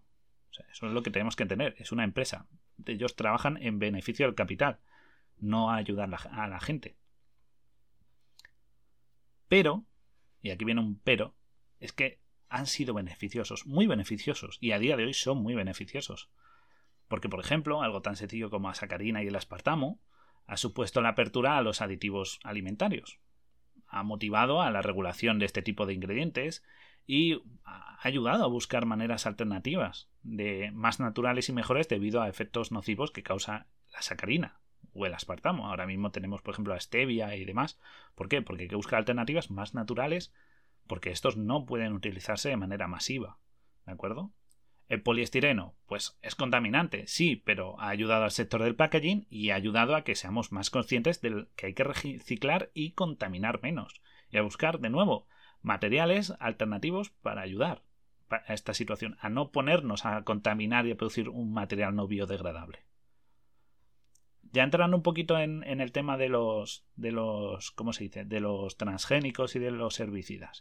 Pues, por ejemplo, el Roundup, aunque es muy malo, porque afecta al ecosistema, por ejemplo, ayuda, es muy positivo en ciertos campos. Porque si no lo sabes, en Colombia tienen un acuerdo y utilizan este, este compuesto químico, este herbicida, para acabar con plantaciones de narcotraficantes. De esta manera los dejan impracticables y acaban con, con. les dañan de otra manera al narcotráfico, desde la raíz. Claro, pero al final, pues lo que haces es matar, ¿no? La, todo lo, verde que hay ahí. Claro. Entonces, bueno. Afectas al medio ambiente. también, claro, afectas al medio ambiente, pero mm, acabas con el narcotráfico. Sí que es verdad que luego se puede limpiar este terreno, pero que no se va a hacer. Pero bueno, ayudas de cierta manera. O por ejemplo, se utiliza este herbicida, es muy útil en infraestructuras, ¿vale? Si tú construyes algo y no quieres que por cualquier casualidad la vegetación lo invada y le cause daños, pues porque, porque a lo mejor es una zona de asfalto, un pavimento, algún edificio emblemático, lo que sea, lo puedes eh, cubrir, ¿vale? Y fumigar con, con Roundup, con glifosato, y así no se ve invadida por ninguna especie vegetal. ¿De acuerdo? Mm. Hablando un poquito más de transgénicos, que es en torno a lo que hoy gira el programa, eh, son muy positivos. para empezar, esta gente fueron pioneros y abrieron la brecha para empezar a trabajar en este campo, para hacer de algo que, como muchas veces hemos contado en este programa, eh, es de laboratorio, es fantasía o, o a nivel muy reducido o a veces tal, esta gente empezó a darle ese potencial de un producto comercializable. Que sí que es verdad que luego otras empresas han seguido y otros laboratorios, pero ellos empezaron. Y eso es muy positivo. Todos sus cultivos, en verdad, ayudan mucho a países en vías de desarrollo. ¿De acuerdo?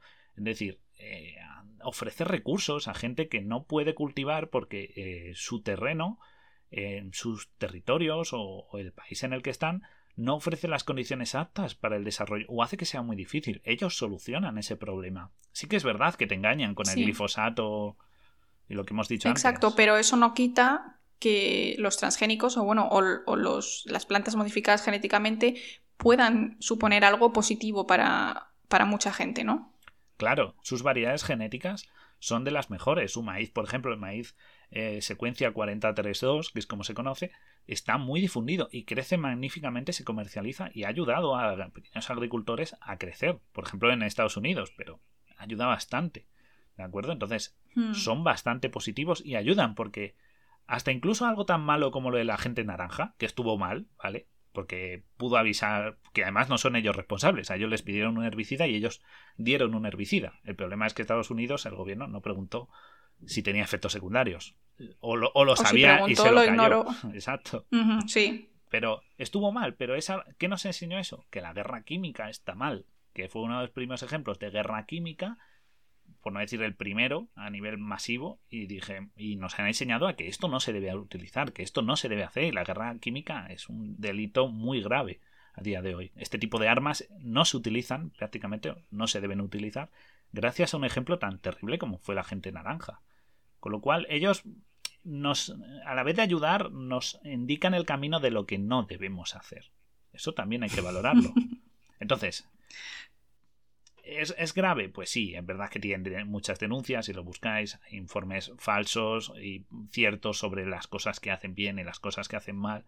Su monopolio es malo porque no solo a nivel de las variedades vegetales que limitan, sino que afectan al mercado y evita que mucha gente pueda incorporarse al mercado porque es suyo y de nadie más, y eso está mal. pero hay que decir que es una empresa que es necesario que exista, ¿vale? No es, no es una empresa amiga de los niños, ¿vale? Pero sí que es verdad que, es necesario. Y si, y si miráis sus vídeos corporativos, veis que trabajan en muchos países y ayudan al avance humano, ¿vale?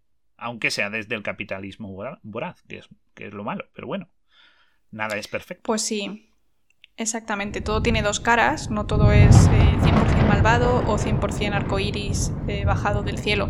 Así que hemos querido ilustrarlo aquí. Yo creo que ha quedado bastante claro, ¿no? Las dos caras de, esta malvada empresa, Monsanto. Y si quieres vamos ahora a la siguiente parte en la que vamos a hablar pues de todo lo contrario, ¿no? De, de Greenpeace que tiene una guerra encarnizada contra los transgénicos y organismos modificados genéticamente y os vamos a contar un poquito cuál es, ¿no? cuál es ese problema que tienen ellos y, qué está pasando. Pues vamos a por ello. Bueno, polizones, pues como lo prometido es deuda, estamos aquí para hablar un poquito del problema que ha habido con Greenpeace y también han estado envueltos en este en, en esto, estas discusiones, ¿no? Hay bastantes premios Nobel, ¿no? Guille. Sí, porque desde hace tiempo Greenpeace lleva haciendo una campaña bastante dura y agresiva contra todos los productos transgénicos o modificados genéticamente. Así que, bueno, eh, primero vamos a poneros una lectura de, una, de la carta que escribieron en 2016 110 premios Nobel eh, dirigida a Greenpeace. 29 de junio de 2016. A los líderes de Greenpeace, las Naciones Unidas y los gobiernos de todo el mundo. El Programa de las Naciones Unidas para la Alimentación y la Agricultura ha señalado que la producción mundial de alimentos, piensos y fibras necesitará aproximadamente duplicarse para 2050 para satisfacer las demandas de una población mundial en crecimiento. Las organizaciones que se oponen al fitomejoramiento moderno, con Greenpeace a la cabeza, han negado repetidamente estos hechos y se han opuesto a las innovaciones biotecnológicas en la agricultura. Han tergiversado sus riesgos, beneficios e impactos y han apoyado a la destrucción criminal de campos de ensayo y proyectos de investigación aprobados. Instamos a Greenpeace y sus partidarios a reexaminar la experiencia de los agricultores y consumidores de todo el mundo con cultivos y alimentos mejorados a través de la biotecnología, reconocer los hallazgos de organismos científicos autorizados y agencias reguladoras y abandonar su campaña contra los OGM en general y el arroz dorado en especial. Las agencias científicas y reguladoras de todo el mundo han expuesto repetida y sistemáticamente que los cultivos y los alimentos mejorados mediante la biotecnología son tan seguros, si no más seguros, que los derivados de cualquier otro método de producción. Nunca ha habido un solo caso confirmado de un resultado de salud negativo para humanos o animales debido a su consumo. Se ha demostrado repetidamente que sus impactos ambientales son menos dañinos para el medio ambiente y una bendición para la biodiversidad mundial. Greenpeace ha encabezado la oposición al arroz dorado, que tiene el potencial de reducir o eliminar gran parte de las muertes y enfermedades causadas por una deficiencia de vitamina A, que tiene el mayor impacto en las personas más pobres de África y el sudeste asiático. La Organización Mundial de la Salud estima que 250 millones de personas padecen déficit de vitamina A, incluido el 40% de los niños menores de 5 años en el mundo en desarrollo. Según las estadísticas de UNICEF, anualmente se producen entre 1 y 2 millones de muertes evitables como resultado de la deficiencia de vitamina A, porque compromete el sistema inmunológico y pone a los bebés y los niños en gran riesgo. La deficiencia de vitamina A en sí misma es la principal causa de ceguera infantil en todo el mundo, afectando entre 250.000 y 500.000 niños cada año. La mitad muere dentro de los 12 meses posteriores a la pérdida de la vista. Llamamos a Greenpeace a que cese y desista en sus campañas contra el arroz dorado específicamente y los cultivos y alimentos mejorados a través de la biotecnología en general. Llamamos a los gobiernos del mundo a rechazar la campaña de Greenpeace contra el arroz dorado específicamente y los cultivos y alimentos mejorados a través de la biotecnología en general, y hacer todo lo que esté a su alcance para oponerse a las acciones de Greenpeace y acelerar el acceso de los agricultores a todas las herramientas de la biología moderna, especialmente las semillas mejoradas a través de la biotecnología. Debe detenerse la oposición basada en la emoción y el dogma contradicho por los datos. ¿Cuántos pobres del mundo deben morir antes de que consideremos esto como un crimen contra la humanidad? Atentamente, 110 galardonados con Premio Nobel en Fisiología y Medicina, Física, Química y Economía. Bueno, pues esta es la carta de la que os hemos hablado antes, pero eh, Guille, como te puedes imaginar, Greenpeace pues no se quedó tranquilo y eh, publicaron en su web una respuesta ¿no? a esta carta. Así que hemos encontrado lo que ellos dijeron y vamos a analizarlo y a daros nuestra opinión al respecto y, a comentarlo, básicamente. Exacto, vamos a pasar punto por punto la respuesta que dieron, que podéis encontrar en su web, a, estos premios Nobel para defenderse de las acusaciones, bueno, acusaciones, de los argumentos que utilizaron, que utilizaron estos científicos para defender la utilización y el uso de, de los transgénicos, organismos modificados genéticamente, o mejor dicho, como ellos los definen, eh, lo que sería em, semillas mejoradas a través de biotecnología, ¿no? En el caso de vegetales, que es en torno a lo que estamos viendo. Para empezar, para empezar, vamos a empezar por la primera declaración que hace Greenpeace, en la cual dice que los transgénicos no son la solución del hambre del mundo y que en el mundo hay suficientes eh, alimentos para todos, para todas las personas, ¿no? Entonces, sí que es verdad que, por un lado, pues en los países desarrollados un porcentaje de los alimentos producidos pues no se llegan a consumir y pues a veces se desechan, es lo que ocurre, ¿de acuerdo? Pero hay que tener en cuenta que hay un crecimiento masivo de la población, que a día de hoy hay un límite establecido, por ejemplo, en 2050, ¿no? Que si no se alcanza una intensificación de la producción, sobre todo en agricultura, más que en, en producción animal, pues vamos a tener un problema de que se puedan cumplir esas cuotas de abastecimiento. Entonces, eso lo tenemos que valorar y sí que es verdad que los transgénicos, pues ellos dicen que no es la solución. ¿De acuerdo? Y que en torno al hambre, pues hay otros factores que no solo dependen de los cultivos transgénicos, que hay más soluciones. Y bueno, según la última evaluación de Naciones Unidas que ellos exponen sobre ciencia agrícola y tecnología para el desarrollo, pues que realiza más de, 400, más de 400 científicos, pues dicen que el balance de la situación actual de agricultura mundial eh, puede ser solventable esa carencia de alimentos o ese alcance de la o alcanzar ese límite, ¿no? esa cuota mediante una agricultura ecológica para solventar pues tanto la necesidad alimentaria como las situaciones de pobreza y en este informe también pues se dice que la agricultura con transgénicos por sus implicaciones sociales y ambientales no es la solución viable al hambre. Sí. Entonces, claro, ellos dicen que los transgénicos no es la única solución al hambre, pero es que esto lo sabemos todos, no hay nada que sea la única solución a absolutamente nada, ¿no?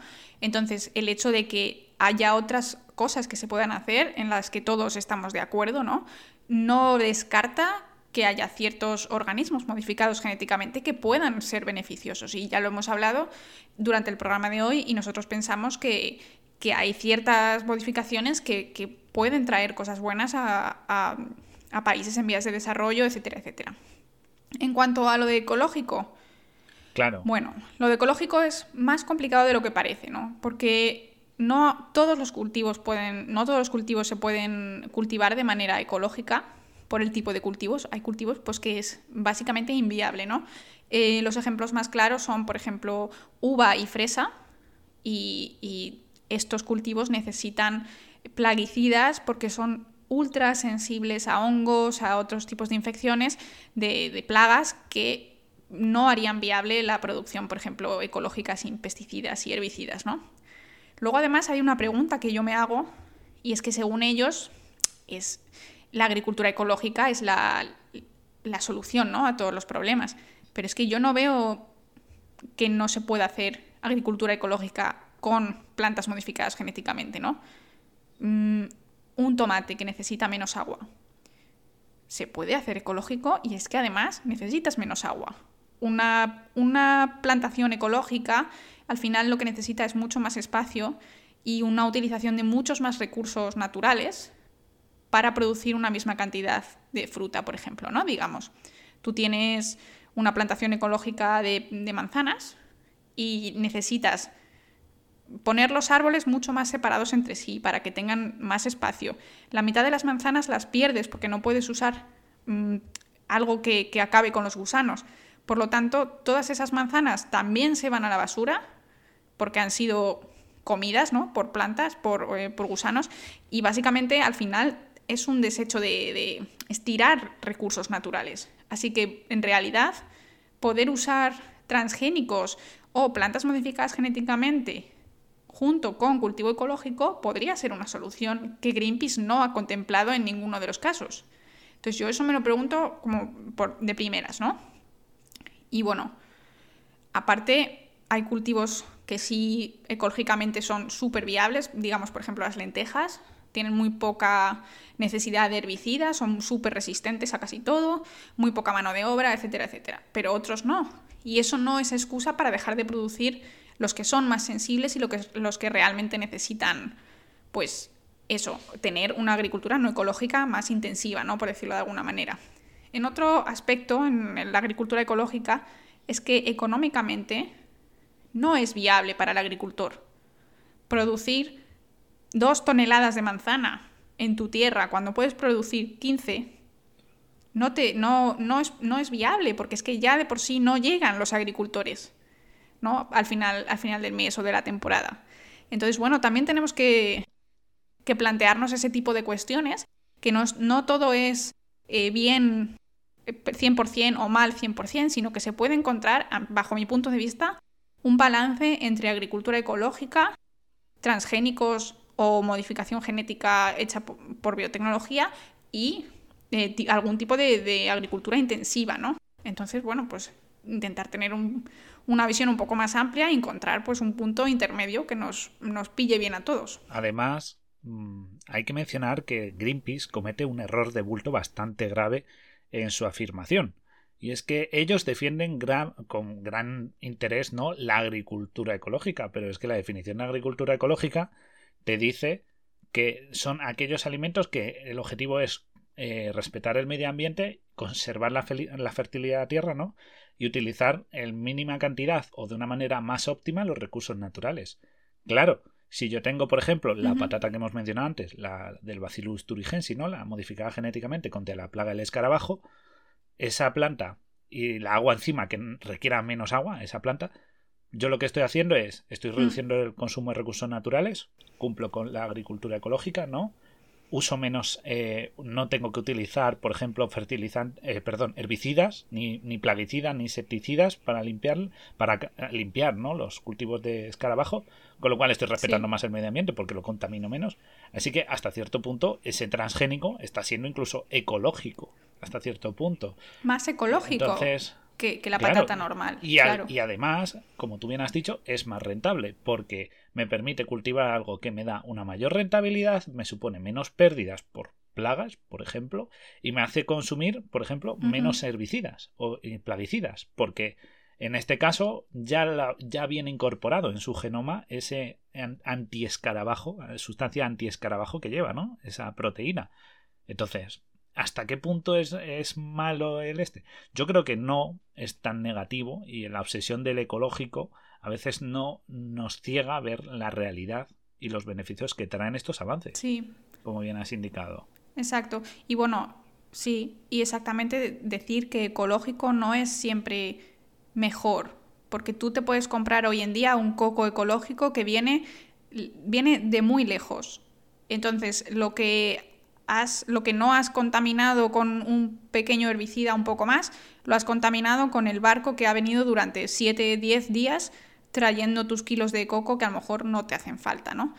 Entonces, bueno, hay que ser un poco también más, más abierto de mente en este sentido, porque no todo lo transgénico, no todo, eh, no todo es blanco o negro. Efectivamente, porque lo que tú dices, los costes de esos herbicidas y esos, esos efectos negativos transgénicos los enmascaramos diciendo que es ecológico, pero claro, si es una ecología que viene, por ejemplo, pues, de Colombia, como hemos mencionado, pues sí, pues si viene de Colombia, ese producto, pues seguramente lo que tú dices va a contaminar porque requiere un embalaje, va a requerir unos medios de transporte que contaminan, con lo cual la huella de carbono y el impacto ambiental es igual, o incluso, como ocurre que esto se hace con algunos vegetales, se les aplica hormonas para reducir su maduración en el tránsito, ¿vale? Porque hay frutas que una vez cogidas maduran rápido, entonces se las hormona con hormonas vegetales, como las que tienen muchas, muchas plantas, frutas y verduras, para que se detenga su maduración y cuando llegan a destino se las vuelve a hormonar para que vuelvan a madurar al ritmo normal. Y eso no, lo, no es ecológico. Puede ser ecológico in situ la producción, pero el transporte es totalmente químico y artificial. Con lo cual. Claro, y. Exacto. Y luego es que además, si tú te vas a poner estricto, ¿no? A, a, decir, bueno, solo lo que es más ecológico, entonces solo podríamos comer agricultura local, ¿no? Si es lo que dice Greenpeace, que tiene que ser siempre lo, máximo ecológico y por lo tanto le declaro la guerra a los transgénicos, también le declaro la, guerra a traer eh, plátanos desde, desde África, ¿no? Incluso casi, bueno, desde Canarias, que también requiere eh, ese transporte. Entonces, ¿qué hacemos? Mm, cerramos fronteras, solo comemos verduras en España, porque en el resto de Europa, pues apenas les crece nada. En Holanda, porque tienen los invernaderos y poco más. Entonces, las cosas tampoco pueden ser así. Claro, además es eso, los costes de importar un producto que porque sea transgénico y te dé esa ventaja de resistir esos 3 o 4 grados por encima de lo idóneo que necesita esa planta o esa cantidad, ese déficit hídrico que pueda tener eh, tus tierras o tu clima, pues lo que te hace es que tu producto, de pasarlo a producir tú, lo tengas que importar. Con lo cual, incrementas mm. costes. De nuevo, al no ser tan intensiva la producción, la producción es menor, no es lo mismo, como tú bien has dicho, 4 toneladas que 14. Con lo cual, al producir menos y haber la misma demanda, el precio del producto sube. Con lo cual, las manzanas que te podían valer 2 euros el kilo pasan a valer 4, 5 euros el kilo y entonces se vuelve un producto de lujo y entonces no todo el mundo tiene acceso a esos, a esos alimentos. Así que hay que valorar esta situación de que sí, es muy bonito la idea de ecología, es muy bonito el respetar el medio ambiente y hay que respetarlo. Desde aquí lo defendemos siempre, como bien sabéis. Siempre, Pero hay que ver que la realidad es otra. Exacto, y ellos siempre eh, en Greenpeace, que esto sí que es algo que no nos parece mal, lo comentaremos luego, están muy en contra de las grandes empresas, ¿no? Que, que está el monopolio, etcétera, etcétera.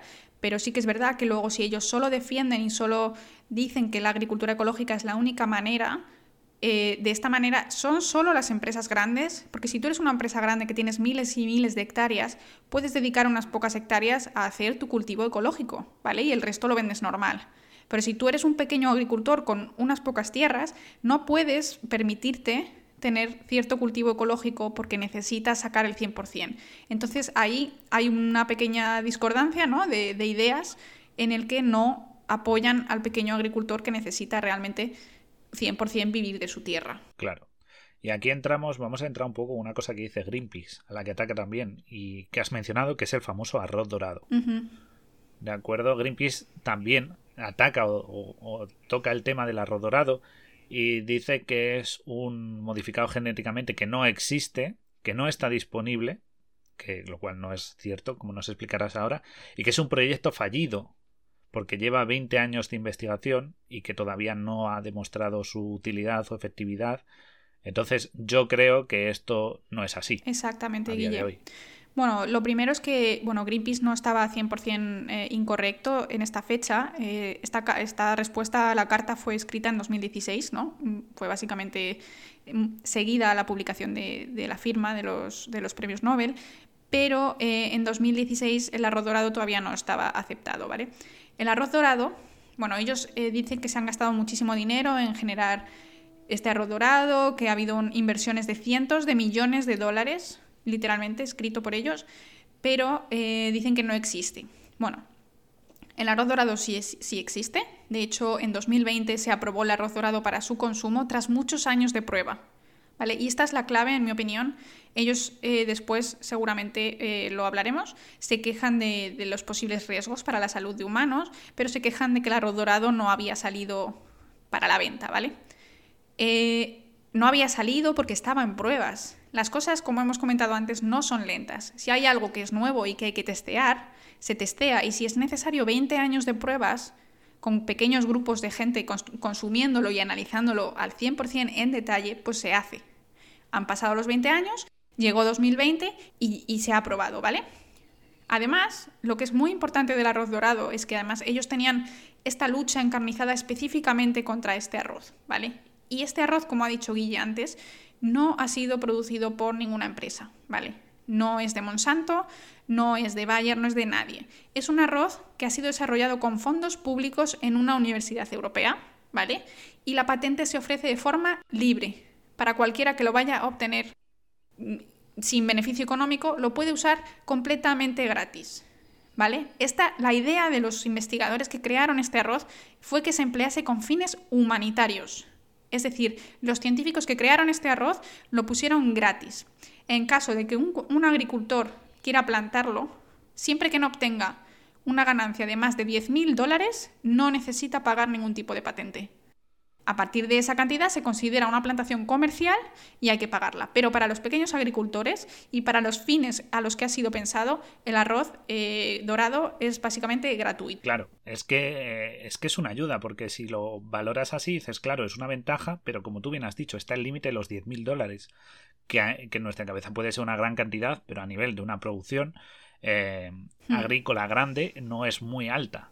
Es, lo justo para una subsistencia, pero no para una gran plantación, con lo cual evitas que grandes empresas, pues eh, de alimentación, no vamos a mencionar, pero que conocéis, que se dedican al arroz, pues cojan esto y ganan. Encima de, ser un arroz mejor, me sale gratis. Exacto. Eh, tú tienes que pagar un canon para seguir investigando, además. O sea, que encima. Y luego esta, esta, es la manera de hacer transgénicos, esta es la manera de hacer organismos modificados genéticamente de manera altruista con fondos públicos investigados por universidades y por científicos que no tienen, eh, no van a, ganar dinero de esto, ¿vale?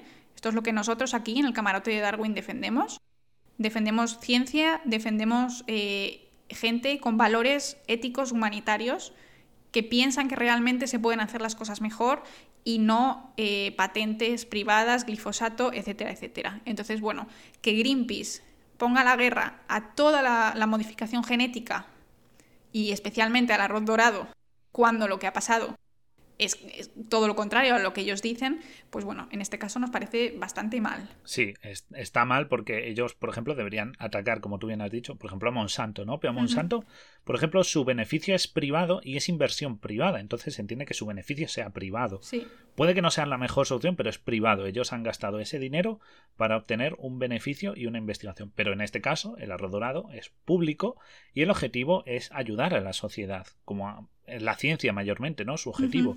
Entonces, en este caso, es normal que esté distribuido y ofrecido de esta manera tan equitativa. Efectivamente. De modo que es, es ese ataque que hacen a este tipo de. a este, a este cultivo es, es totalmente fuera de lugar. Sí, eh, podrían haber puesto cualquier ejemplo, ¿no? De maíz eh, utilizado para el beneficio, biocombustibles, eh, lo que sea, pero el arroz dorado es realmente el, peor ejemplo que pudieron elegir. Y por eso también los, la carta se centra específicamente en, en, este punto, porque no tiene, no tiene sentido. Cualquier persona que entienda cómo, cómo funciona pues le parece una locura realmente que alguien se queje de la existencia de este arroz. Claro, en este caso, aparte, encima con el arroz, siguiendo con el tema, ¿no? Ellos defienden que hay, hay soluciones convencionales que ya están dando, están solventando estos problemas que la ingeniería genética está investigando y ponen el ejemplo de un arroz tolerante a las inundaciones como a la sequía que ya está en campos de agricultores o un maíz resistente a la sequía disponible en muchas partes de África,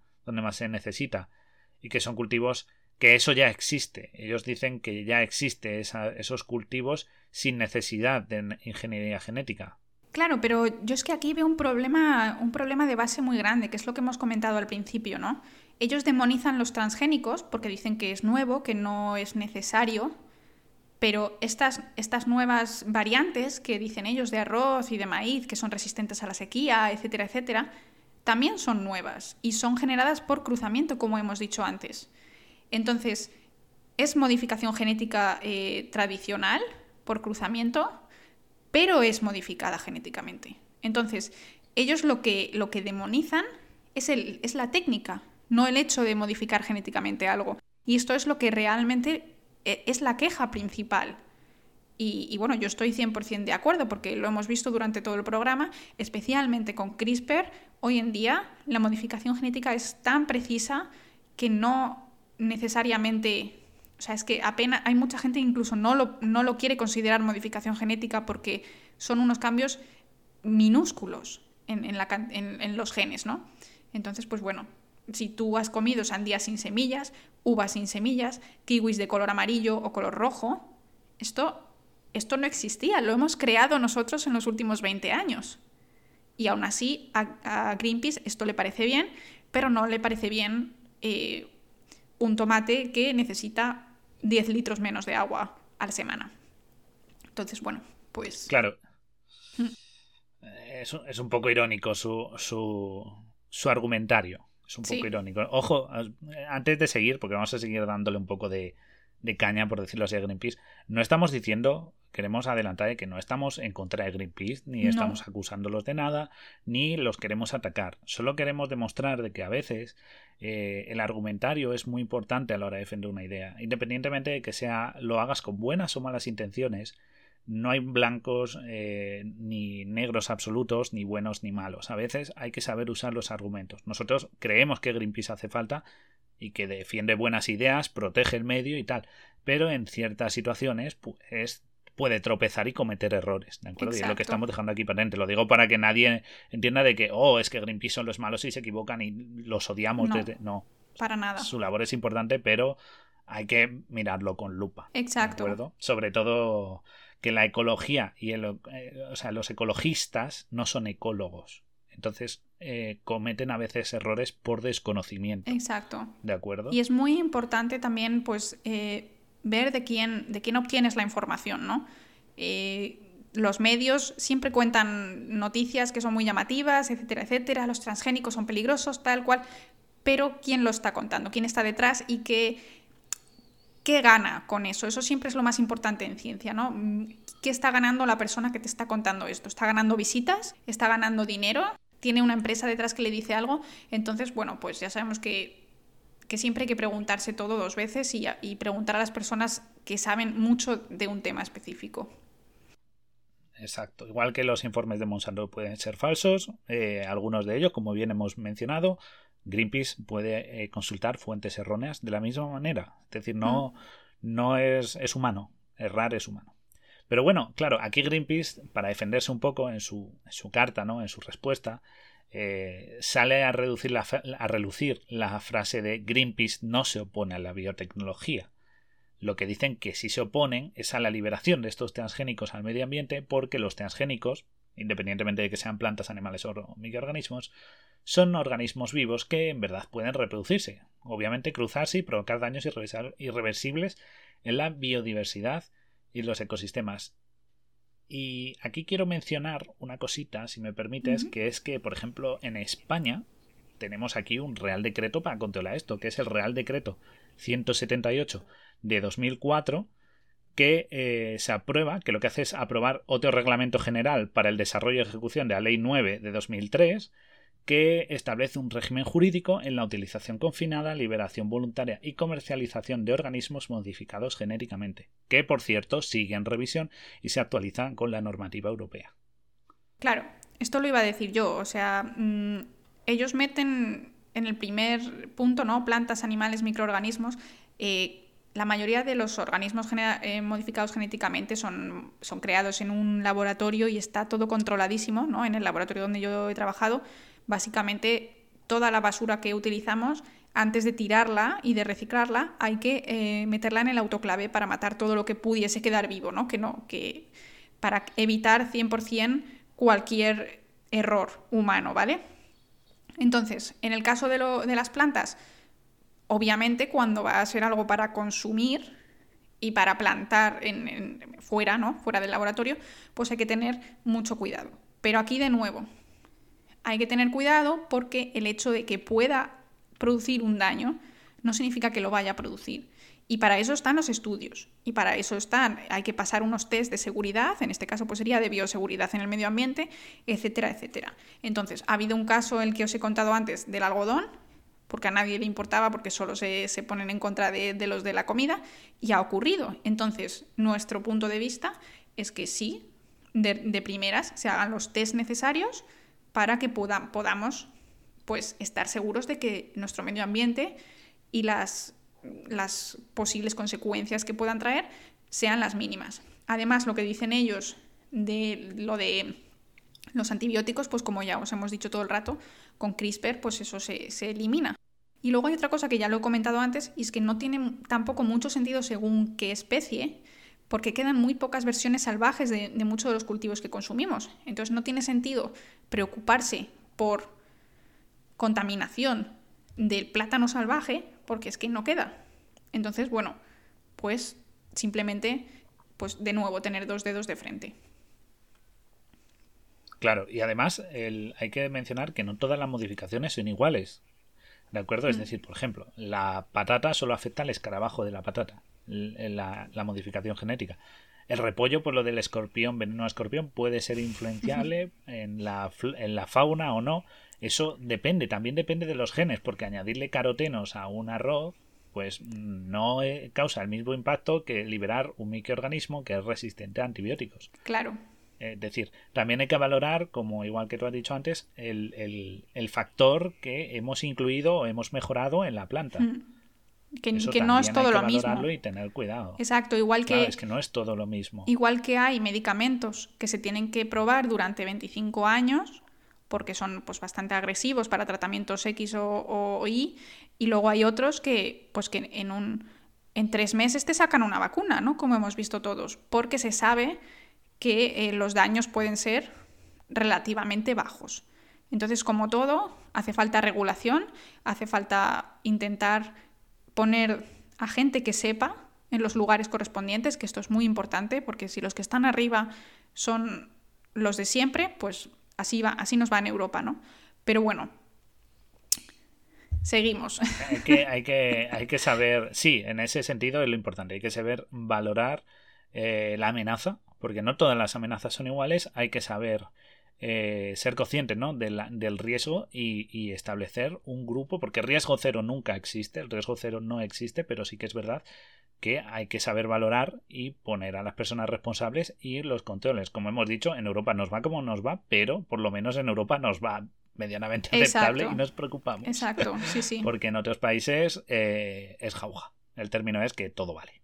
¿De acuerdo? En cuanto, en cuanto hablan de seguridad, ya que lo hemos mencionado, el eh, siguiente punto que aborda Greenpeace es que no se sabe el efecto que tiene en humanos y animales este consumo de transgénicos a largo plazo, ¿de acuerdo? Y según ellos, en, esta defensa, dicen que, bueno, que hay muchos científicos, ¿de acuerdo?, en referente a esta seguridad, que no tienen un consenso claro de si tiene efectos secundarios o no, y que sigue siendo una tecnología, la ingeniería genética, una tecnología bastante que no conoce los efectos que causa a largo plazo y que, y que por ello se siguen oponiendo. Es otra de las razones por las que se oponen y siguen defendiendo, por supuesto, la agricultura ecológica como única solución. De sí, lo dicen claro, ¿no? Seguir defendiendo la agricultura ecológica como única solución de futuro. Bueno, eh, es que ya lo hemos dicho, nosotros aquí en el Camarote de Darwin no estamos en contra de aprobar absolutamente todos los cultivos nuevos que vayan saliendo eh, sin más, eh, pero también estamos a favor de que las cosas se prueben. Entonces, el arroz dorado ha estado unos 20 o 25 años en pruebas, así que sinceramente si esto no es suficiente para ver efectos a largo plazo, no sé qué puede serlo. ¿no? O sea, siendo los genes... Además de que no solo he de recordar que a nivel de, control, cuando sale un producto al mercado, como por ejemplo ahora sale con las vacunas, la fase 3, hasta 1, 2 y 3, es la de ensayo de ver si es segura su emisión, pero no se habla de la fase 4. En medicamentos, por ejemplo, la fase 4 nos dice que el medicamento sigue en control durante su comercialización por si surge alguna novedad o efecto secundario para retirarlo del mercado. Pues lo mismo ocurre con alimentos. Los alimentos o transgénicos o cualquier producto, una vez que se comercializa y ha pasado los controles de seguridad, en su proceso de comercialización y de venta, siguen haciéndose controles y seguimientos para ver si hay otros efectos. Exacto. O sea, que el arroz dorado lleva 20 años, pero si lleva otro, si cuando pasen dentro de otros 20 años, va a seguir otros 20 años de seguimiento. Que eso es muy importante. Claro, y el caso es que de nuevo tenemos que volver a pensar si es necesario eh, poner el grito en el cielo, ¿no? Porque vamos a comer un arroz que tiene betacarotenos obtenidos de una, de una zanahoria, ¿no? Es decir, nosotros estamos consumiendo azúcares, estamos consumiendo alcohol, tabaco, y aún así nos da miedo una vacuna y nos da miedo un transgénico. Entonces, bueno, yo lo que quiero aquí es poner las cosas en perspectiva, ¿no? Que, que, que no es el diablo, es decir, los transgénicos es imposible que algo salga y te vaya a matar, ¿no? Es decir, todo es mucho más en el gris. Y luego es que, de nuevo, cuando estamos hablando de organismos modificados genéticamente que no son transgénicos, es decir, tú tienes tu manzana y le quitas el gen del, blanqueamiento, del marronamiento, del amarronamiento de la manzana. Si le has quitado un gen, tampoco puede tener unos efectos brutales. ¿Sabes lo que te quiero decir? Sí, efectivamente, es, es, es, como tú bien dices, una obsesión, creo que ya es más una obsesión contra, contra ello, contra el concepto, ¿no? Es como la, la visión negativa del, del concepto del transgénico, pero no lo analizan en que en sus beneficios, directamente no se lo plantean. Es, es, algo parecido, sin entrar más en polémica, no entremos en el tema, poco la situación del veganismo o el, o el comer de todo. ¿no? A veces es que no se valora el que haya producción de carne o no tiene unos beneficios u otros. Simplemente se considera que es malo comer mm. carne. No, hay que valorarlo. Lo mismo los transgénicos. ¿No es lo más natural? Pues no, porque la naturaleza no, no, no, no, no edita genéticamente a, a dedo como hacemos nosotros. Pero... No, pero tampoco produce 7.000 millones de humanos. ni, Entonces consume. Tendríamos, tendremos que encontrar... Hay que encontrar, exacto, el balance. Eso es lo importante. Exacto. Pero bueno, como resumen, eh, en Europa, pues bueno, no tenemos nada de, de, qué preocuparnos, pero yo no creo que el hecho de que existieran o estuvieran los transgénicos de manera normalizada en los supermercados esto no debería ser para nadie, para absolutamente nadie, algo que le quite ni un segundo de su sueño, porque no creemos que, llegue a haber algo que sea ciertamente peligroso o algo preocupante. Claro, es que, es que eso es lo que debemos hacer, ser conscientes de la realidad y valorarla con su correspondiente riesgo. Y bueno, para cerrar la carta, nuestros queridos amigos de, Greenpeace se meten con los mencionados Monsanto. Y es que ellos dicen que hay un problema porque hay intereses empresariales por controlar este mercado. Eh, ellos mencionan a seis empresas que son Monsanto, Dow, Syngenta, Bayer, DuPont y BASF, que son propietarias de casi todos los cultivos de transgénicos que se comercializan en el mundo y controlan el 76% del mercado agroquímico. ¿Vale? Ahí entra también herbicidas y fertilizantes y tal. Y, que bueno, ellos son los responsables de crear unas semillas patentadas y que, claro, pues eh, intuye ese concepto del enriquecimiento de empresas y ese, esa competencia ¿no? que empiece a surgir. Para empezar, quiero mencionar una cosa. Exacto. Y es que esta carta de respuesta de Greenpeace se emitió después de la de. en 2016, después de la de los premios Nobel. Y es que también en esa época fue cuando Bayer adquirió Monsanto. Entonces, en el fondo, si investigáis un poco, sí que aunque son seis empresas, que son muy poquitas para toda esta cuota de mercado, Sí que es verdad que, por ejemplo, Dupont es, pertenece a la matriz de Dow, Dow estuvo asociada con Monsanto, Monsanto pertenece a Bayer, entonces prácticamente son una o dos empresas las que lo mueven todo, a base de subsidiarias y una matriz común, pero son lo mismo. Entonces, en ese sentido, sí que es verdad que, como ellos dicen, la matriz, eh, o sea, el monopolio es un concepto real que existe, y que claro, pues que, puede pasar esto y que, y que además genera una competencia, porque claro, si ven que esto es un negocio, pues otras empresas se van a querer subir al carro y competir y haber una competencia de precios frente al... Exacto, claro. Pero bueno, o sea, nosotros ya hemos expresado abiertamente nuestro rechazo a este tipo de monopolios y al tratamiento de, de las semillas de esta manera, pero bueno, esto tampoco me parece una excusa para mm, prohibir e intentar como tirar abajo absolutamente todos los organismos modificados genéticamente de, este estilo, ¿no? Porque como hemos visto, el caso del arroz dorado, si se invirtiera suficiente en Europa, se podrían generar un montón de organismos que, que fueran positivos, ¿no? Para el medio ambiente, para los agricultores y para la humanidad. Entonces, bueno, nos parece que cerrar las puertas a todo es es una mala respuesta al hecho de que exista este monopolio. Además, hay que pensar de que si hay un interés económico, si esto es un negocio, el transgénico, que renta y que más gente puede entrar al mercado, se genera una competencia que lo que hace es que las empresas se esfuercen por, uno, invertir más en investigación Y dos, crear mejores versiones de las semillas, con lo cual rompe este sistema de monopolio. Lo puede llegar a romper y eso está bien. Aparte, más investigación, más trabajo para científicos y, y más avance. Y es verdad que las empresas, cuanto más crecen, luego dedican parte de sus, algunas, no todas, algunas son avariciosas como ellas solas, pero sí que es verdad que hay otras que dedican una parte de su investigación a labores sociales o a la, o pueden dedicar a decir cierta variedad de semilla, pueden llevar a decir, pues oye, no es una cuota de mercado muy importante, pero podemos sacarlas eh, una versión como eh, como un free software, ¿no? Como, como el arroz dorado de adquisición gratuita de patente y, reducir esto. Es decir, lo que hay que es normalizar el mercado y regularlo, como ocurre con cualquier mercado. Medicamentos, cosméticos, farmacéuticos, o sea, las propias farmacéuticas, es igual. Todo esto se va regulando. Es como lo de las vacunas. Todo se regula.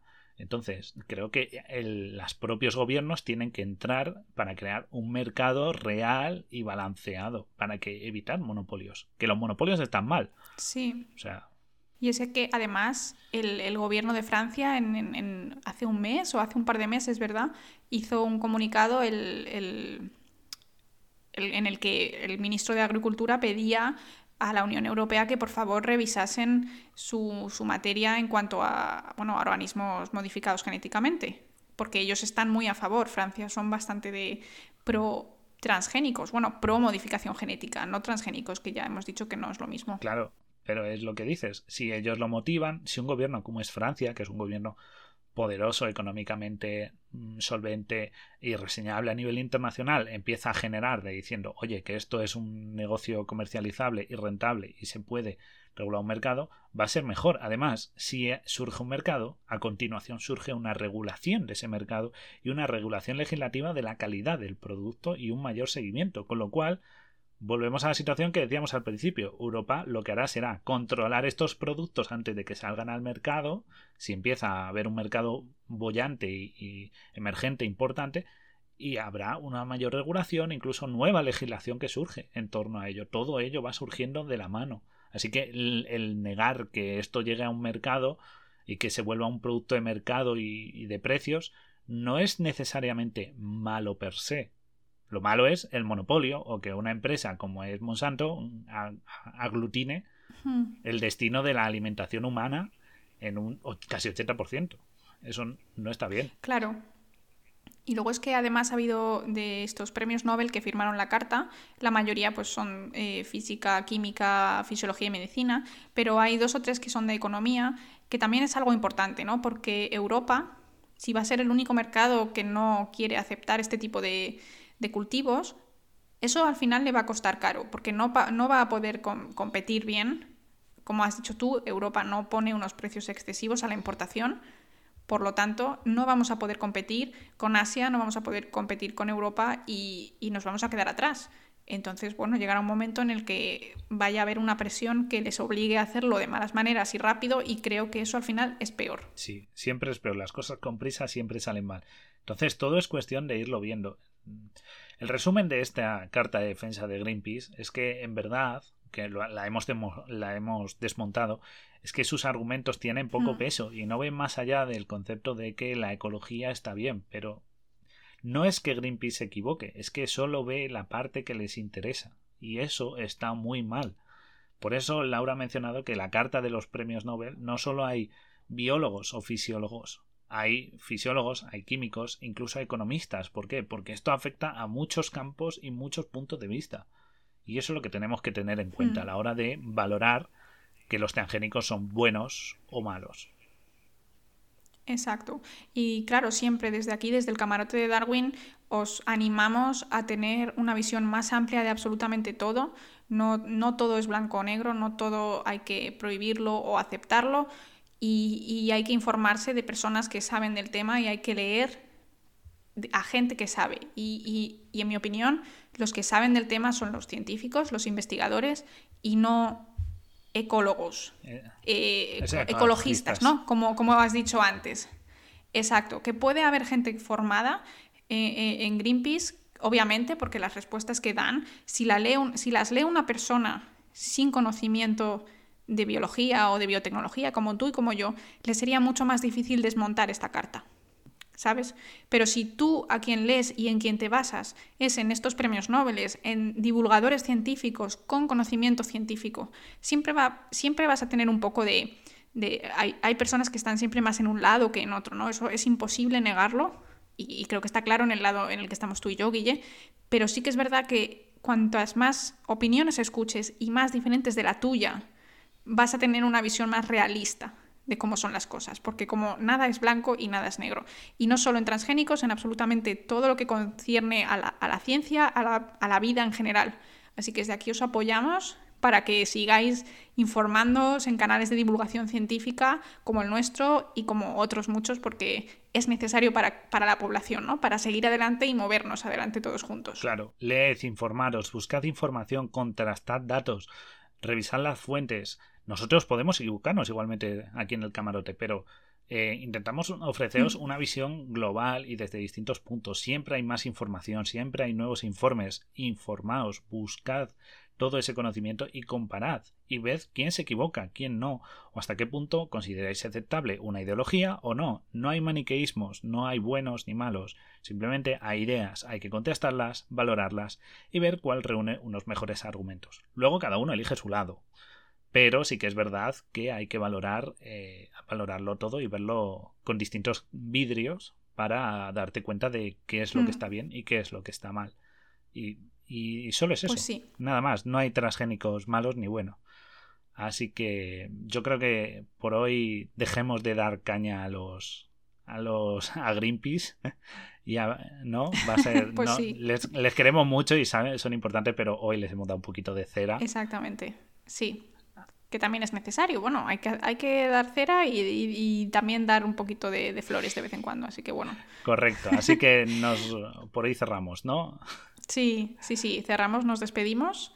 Queridos polizones, esperamos que os haya gustado muchísimo este programa, que nos lo hemos currado, hemos hecho muchísima investigación para que estéis informados y que os haya parecido entretenido, aunque se nos ha hecho un pelín largo, pero teníamos mucho que contar, ¿no, Guille?